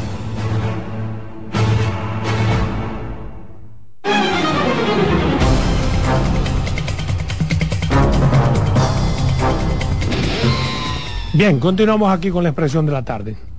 El patrón. Miren, yo quiero darle un poquito de, énfasis al tema haitiano bajo una arista distinta. Eh, yo abrí temprano hoy en la mañana un periódico de Haití, un par de periódicos haitianos, y veo de nuevo que las élites de comunicación, los intelectuales haitianos, comienzan a reforzar un discurso antidominicano en, en estos medios y eh, procurando excitar eh, a la población y vendiendo la idea de que deben eh, sustentar el triunfo que han obtenido frente a República Dominicana. Construyeron su canal, República Dominicana no se lo pudo impedir, hicieron la conexión del agua, desviaron el río y tienen un triunfo. Y, y encima de eso, República Dominicana tuvo que abrir la frontera. Entonces, el discurso eh, que yo entendía superado desde las elecciones de Manigat, ustedes recuerdan las elecciones de Manigat versus, Manigat versus Martelly. La señora Manigat tuvo una exposición al estilo Joseph Claude, de ir posicionándose en función de un discurso anti-República Dominicana. Pero desconocen esas élites haitianas que los pobres haitianos tienen algún nivel de sensibilidad y saben la cantidad de recursos que reciben desde República Dominicana como remesa. Y les es difícil asumir el discurso. Es posible que sean eh, eh, tímidos en expresión y que tienen que ser sumisos ante estas élites que gobiernan Haití, pero en el fondo eh, ese rencor, ese odio antidominicano que existía en esa urbe, yo pienso que nosotros sin procurarlo, porque no lo hemos procurado, no es una acción propiamente de políticas públicas de República Dominicana, hemos logrado superar en función de la ayuda económica, de la ayuda en salud, de la presencia de los haitianos aquí, de cómo ellos interaccionan. Ahora, en medio de todo ese ambiente de, de odio que se está sembrando en Haití, sí parece que está generando un, una influencia en República Dominicana. Señores, siguen saliendo los haitianos masivamente masivamente de República Dominicana. y alguien, claro que bueno, yo insisto y repito algo que he dicho en este espacio varias veces, es la única parte positiva que va a sacar el gobierno dominicano de las medidas que asumió. La única parte, que cientos de miles de haitianos se han estado retirando del territorio dominicano. Ahora bien. Por eso que tiene que aprovechar esta coyuntura para hacer lo que hay que hacer yo, comparto contigo ese criterio, Roberto. No tuve la oportunidad de decirlo ahorita, cuando tú lo abordaste. En este momento, ¿qué yo hubiese hecho? Mantener la frontera cerrada. Mantener la frontera cerrada. Detectar qué ha incidido en los haitianos para irse. Ha salido más gente en, esto, en estos 45 días, en estos últimos 45 días, que lo que ha deportado el gobierno en los tres años. Y que, como decía Roberto ahorita, en la puerta giratoria, como la ha llamado Adolfo, entran allá y vuelven y regresan para acá en un giro simplemente de, de motor. Entran en un camión, en una camiona y regresan para acá en una motora. Entonces, óyeme, alguien tiene que levantar, y, y quizás podría hacerlo el Instituto de las Migraciones, ¿por qué se están yendo los haitianos de República Dominicana? Cuando aquí no se le está persiguiendo. Aquí no hay una acción de gobierno persiguiendo a los que están en el país. ¿Qué les ha motivado? ¿Es la influencia desde Haití? Es como ahorita refería Adolfo, una eh, amenaza que están viviendo sus familiares en Haití, de las bandas, de los que están dirigiendo aquel escenario. ¿Qué está pasando? Porque lo que sea que ha incidido en esta salida masiva de los haitianos de República Dominicana merece, merece que alguien lo estudie y lo explique.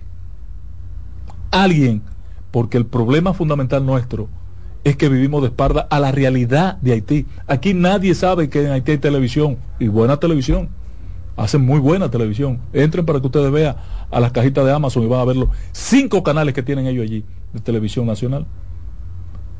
Canales, eh, medios de comunicación, que no solamente el Novelit, hay otros medios de comunicación locales, pero nosotros no lo sabemos. ¿Cuántas emisoras dominicanas entran a Haití? Al territorio haitiano. No, ¿cuántas entran de Haití para acá? No hay un plan de República Dominicana de cómo trabajar el tema eh, del asunto haitiano. No hay una política pública definida. Entonces este es un momento muy oportuno, muy oportuno, para que en el marco de la flexibilización que ha anunciado el Poder Ejecutivo, el presidente Luis Abinader, de las medidas migratorias, se procure dar un paso más de avance. ¿Por qué yo traigo este tema? Del odio que se está incitando en Haití y no lo hemos identificado desde aquí ni nos damos cuenta. Que tampoco eso es nuevo, ¿eh? No es nuevo. Eso se retoma, eso se retoma cada vez que hay, un, se había superado, que hay un conflicto. Se había superado. Ahora lo están vendiendo sustentado en que tienen una victoria en Haití sobre República Dominicana. Ahora, resulta que no solamente están afectados en este momento los comerciantes en la frontera, yo conozco empresas de construcción en el sector turístico que hoy tienen menos de la mitad de los trabajadores que tenían haitianos en el terreno. Y es posible que las obras tengan que detenerse o que no puedan entregarla a tiempo. ustedes saben qué significa eso para una empresa. Ustedes saben lo que eso significa. Ese nivel de incumplimiento es una empresa que va condenada a la quiebra a la quiebra. Y no puede ser, Por perdón, patrón, y no pudiera ser que entonces se cambie eh, lo que tiene que ver con los salarios y entonces comiencen a pagar un salario deprimido. salario justo a los dominicanos para que puedan trabajar. Pero, un salario deprimido ha sido la excusa. Yo que tengo contrato haitiano en trabajos de ingeniería les confieso aquí que no es verdad que a los haitianos se les paga menos. Sí pero no es verdad. yo creo que no pero pero esas cosas es bueno que pasen porque eso tiene que cambiar. Eso tiene que cambiar, por eso yo insisto, el país no puede seguir dependiendo en tan gran magnitud de la mano de obra haitiana en la construcción y en la parte agrícola. eso tiene que cambiar. ¿Y cómo cambia? Es en crisis. El presidente. en crisis. El presidente Abinader ha anunciado que se va a tratar de superar la dependencia de la mano de obra. Es que eso tiene que ser. Sí. Y que se va a mecanizar ¿Es posible eso a corto plazo? No, a corto plazo. A corto plazo no, pero hay que poner un tiempo y comenzar a hacerlo. El problema es que aquí olvidamos las cosas, así como ustedes refirieron ahorita a lo del arroz. Ah, pasaron 25 años y pero, ya llegó el Pero por eso, por eso yo dije que eso es un asunto que tiene que hacerlo cualquier gobierno. Cualquier gobierno que surja debe hacer eso. debe darle seguimiento a eso. Pero hay que arrancarlo ahora. ¿Y qué pasa, Roberto? Que ahora tenemos una gran, gran, gran debilidad, que yo le hago un llamado desde aquí a Luis Porque, por ejemplo, ese ha sido siempre chantaje.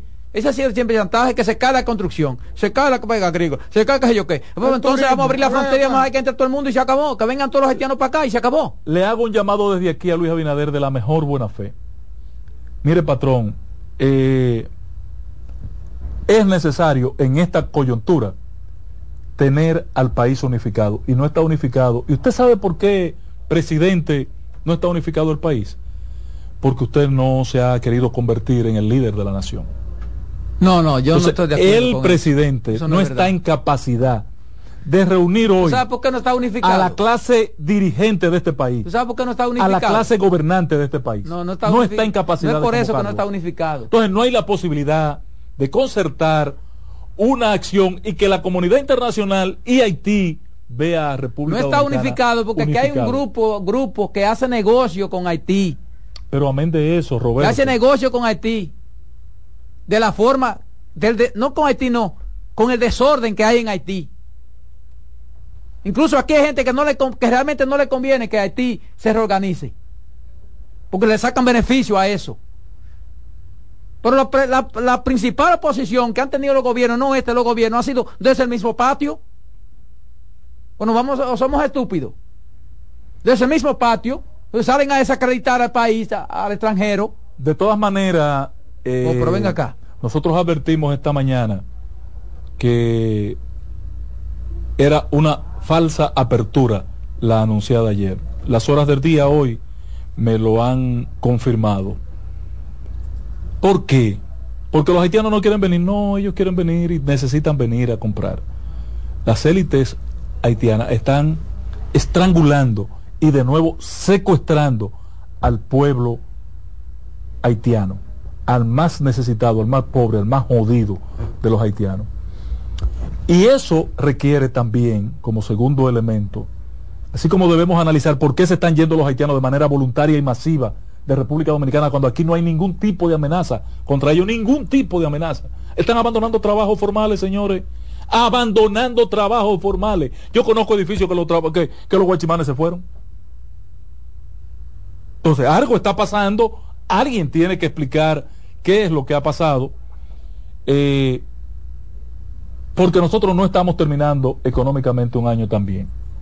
Y el segundo elemento que, que yo creo que nosotros debemos sobre el cual debemos reflexionar es sobre tener claro cuál es la influencia nuestra en Haití. ¿Cuál es? ¿De qué dimensión? ¿De qué estamos hablando? ¿Cuánto es la remesa que envía República Dominicana a Haití? ¿Alguien sabe? Lo que pasa es, ¿sabes qué es lo que pasa con eso? Eso pasa como, por ejemplo, tú tienes un vehículo, tú tienes que arreglarlo el vehículo, ¿verdad? Pero mientras el vehículo tuyo corre, Mientras el vehículo tuyo te lleva a donde tú vas, tú, lo dejas para después.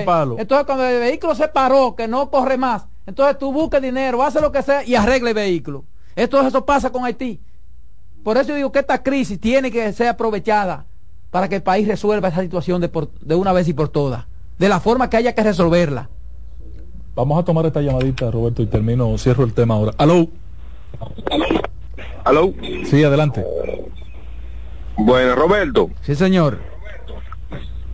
Lo, lo que pasa es que el grupito de la oposición no ha entendido el enfoque de Luis Abinader. Mm. La, óyeme, la frontera de este país, ya sea por Montecristi o sea por Pedernales, ya va a cambiar la forma porque va a entrar más producción. Entonces tiene que tomar el control de eso y controlar los haitianos, porque, oye, los empresarios no, que, que los haitianos mano de obra más barata, y, y siempre están montados en ese Patrón, al día de hoy todo lo anunciado por Luis Abinader es solo un discurso, retórica, no hay nada real en ese discurso, y le ha sacado un gran provecho electorero, lo demuestran las encuestas publicadas en el día de ayer. Buenas.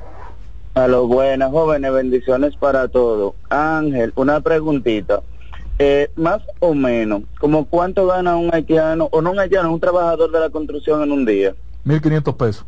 1.500. Entonces, oye esto, en, una, en un supermercado levantando cajas y de gondolero, una gente gana 22 a 23 mil pesos. 1.500 por 20 y pico de días te da casi 35 mil pesos. Sin embargo, el dominicano no quiere hacer ese trabajo. Eso es normal. Patrón, igual pasa en Nueva York. tú vas a Nueva York y en un hotel no trabaja ningún norteamericano. tú no ves un norteamericano por ningún lado trabajando en un hotel, limpiando baños, recogiendo un cama, vaina. No los ves. Oye, tú no ves un norteamericano. en mi casa hay una finca de arroz y yo recuerdo hace 20, 25 años atrás, cuando comenzaron los haitianos a trabajar en esa parte, que una finca te duraban una semana para sembrarla, porque ya el dominicano no quería, y se ganaba más que lo que ganaba un profesor sembrando pero, arroz. Pero no es, no, es, no es la, no es eliminar la mano de obra extranjera, es regularizarla. regularizarla. Porque nosotros como país, en una amplia proyección de desarrollo, vamos a necesitar esa mano de obra. cumplir con lo que establece la ley. Si hay, por ejemplo, la ley dice, ¿cuánto dice la ley? Salario mínimo. La ley dice, no, el uso de mano de obra. 2080, eso hay que modificar. Bueno, todos lo modificamos. Que puede hacer 70-30, qué sé yo. O 40-60 40, en, un sector, en un sector. Eh, exacto, en función de la necesidad de cada sector. Exactamente. Pero no solamente es el salario porque la gente cree que solamente es salario, porque es como tú dices, yo no creo que, que le pagan mucho menos a los no, No, no, no. El asunto no, es salario. el asunto no es salario. el asunto es las condiciones de trabajo. Y es lo mismo que exige un dominicano lo que exige un haitiano. No, lo que pasa es que al dominicano hay que ponerle seguridad social y al haitiano. Al haitiano te pasa el día con, pan, con refresco rojo. Sí. Un dominicano no. El dominicano que dan las 12 vaya a comer en una fonda. Vamos a tomar esta última 200, 300 pesos. Buenas, sí, buenas. Buenas tardes, buenas tardes. Adelante. Sí, ese es el problema de, la mano de obra haitiana. Yo duré más de nueve años eh, en, cargando eh, haitianos para en una finca donde habían bastantes dominicanos. ¿Qué pasa? Cuando empezó el motoconcho, cuando empezaron los cursos técnicos, muchos, muchos dominicanos sacan la cuenta y se fueron ido superando, que también esa parte hay que manejarla. Y no es cierto que el haitiano trabaja barato, barato. Lo que pasa es que el haitiano le hace en una hora más lo que hace un dominicano, porque el dominicano siempre está pendiente a la hora que me voy. no, no, nosotros no Pero además es sencillo, además tú puedes tener 100 haitianos y tú trabajando en tu finca, lo que tú tienes que tenerlo es regulado. Regularizado. Punto. Señores, te miramos, te miramos por hoy. En breve, la voz del fanático.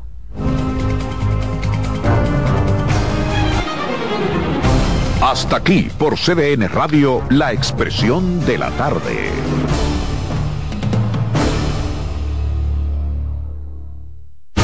Escuchas CDN Radio, 92.5 Santo Domingo Sur y Este, 89.9 Punta Cana y 89.7 toda la región norte.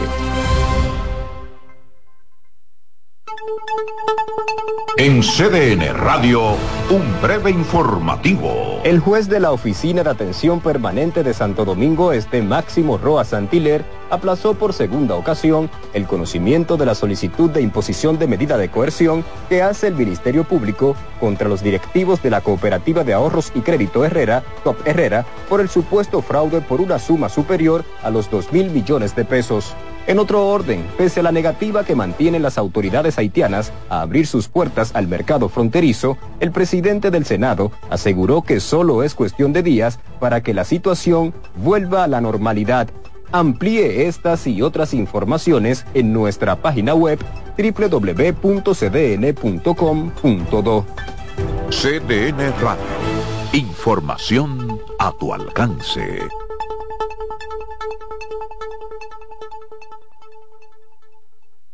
Juancito Rodríguez y Jenny Blanco presentan 12 Princesas en Guerra. La comedia más aclamada en México llega a la República Dominicana con las actuaciones de Madison Díaz, Marta Cabral, Georgia Castillo, Aula Ferri, Irina Peguero, Melissa Santos, Rancelis de Jesús, Judith Rodríguez, Joanna González, María Tavares, Lía Briones y Jenny Blanco del 2 al 5 de noviembre en el Teatro Manuel Rueda. Dirección Jonie Mercedes. Boletas a la venta en CCN Servicios Huepa Ticket, Supermercados Nacional y Jumbo. 12 Princesas en Guerra. Invita CDN. Que ahora Leonardo y 60 mil dominicanos más tengan su título de propiedad, lo logramos juntos. Gobierno de la República Dominicana. Entérate de más logros en nuestra página web, juntos.do.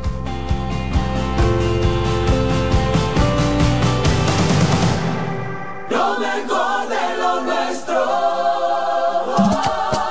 Somos una mezcla de colores bellos, rojo, azul y blanco, indio, blanco y negro. Y cuando me preguntan, que de dónde vengo, me sale el orgullo y digo, soy dominicano hasta la taza. ¿Qué significa ser dominicano? Mi hermano humano siempre da la mano. que nos una más que el orgullo que llevamos. Tomando mi café Santo Domingo, pues soy dominicano. No hay nada que nos identifique más como dominicanos que nuestro café Santo Domingo. Tomando mi café Santo Domingo, pues soy dominicano.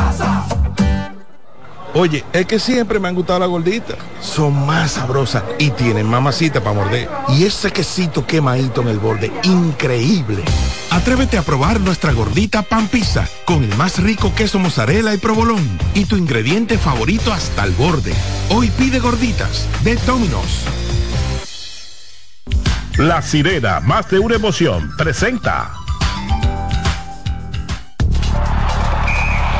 Actualízate en CDN Radio. Los gigantes del Cibao se preparan para la despedida de Nelson Cruz. Para la despedida del béisbol dominicano, los gigantes anunciaron que el jugador verá acción al menos un partido en cada estadio para que los fanáticos de todos los equipos puedan verlo por última vez. Para más información visita nuestra página web cdndeportes.com.do. En CDN Radio Deportivas, Ecmario Ugarte. Actualízate en CDN Radio. La información a tu alcance. La sirena, más de una emoción, presentó. Aviso, nuestros precios siempre bajos en miles de productos están aquí para quedarse. No hay prisa, tómate tu tiempo. Estarán aquí todos los días. Precios bajos todos los días. Resuelto. En La Sirena, más de una emoción. En CDN Radio, la hora 5 de la tarde. Desde ahora y hasta las 7 de la noche se escucha tu voz y un equipo de expertos comenta y analiza todo lo relacionado al mundo de los deportes. La voz del fanático. El primero interactivo de deportes y el más entretenido. La voz del fanático por CDN Radio.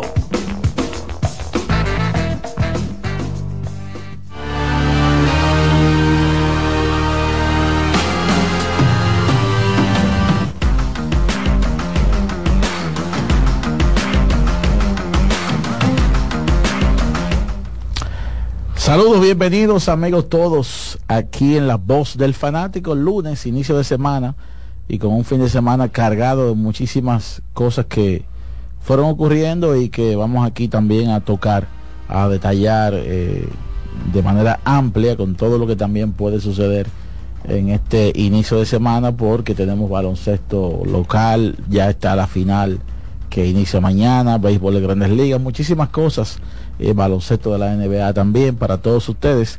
Así que buenas tardes, reciban un saludo de Iván Joel Ramos. A Dios la gracia que nos permite estar aquí otra vez una semana más con todos ustedes y vamos de inmediato a darle la buenas tardes al resto de compañeros eh, del programa. Buenas tardes Daniel, ¿todo bien? Todo bien Iván, saludos a Jordan, a Gabriel que anda por acá con nosotros, a todo nuestro cuerpo técnico, José Luis Martínez, Román, Kianci y obviamente la materia prima de este programa, todo el que sintoniza de 5 a 7 la voz del fanático.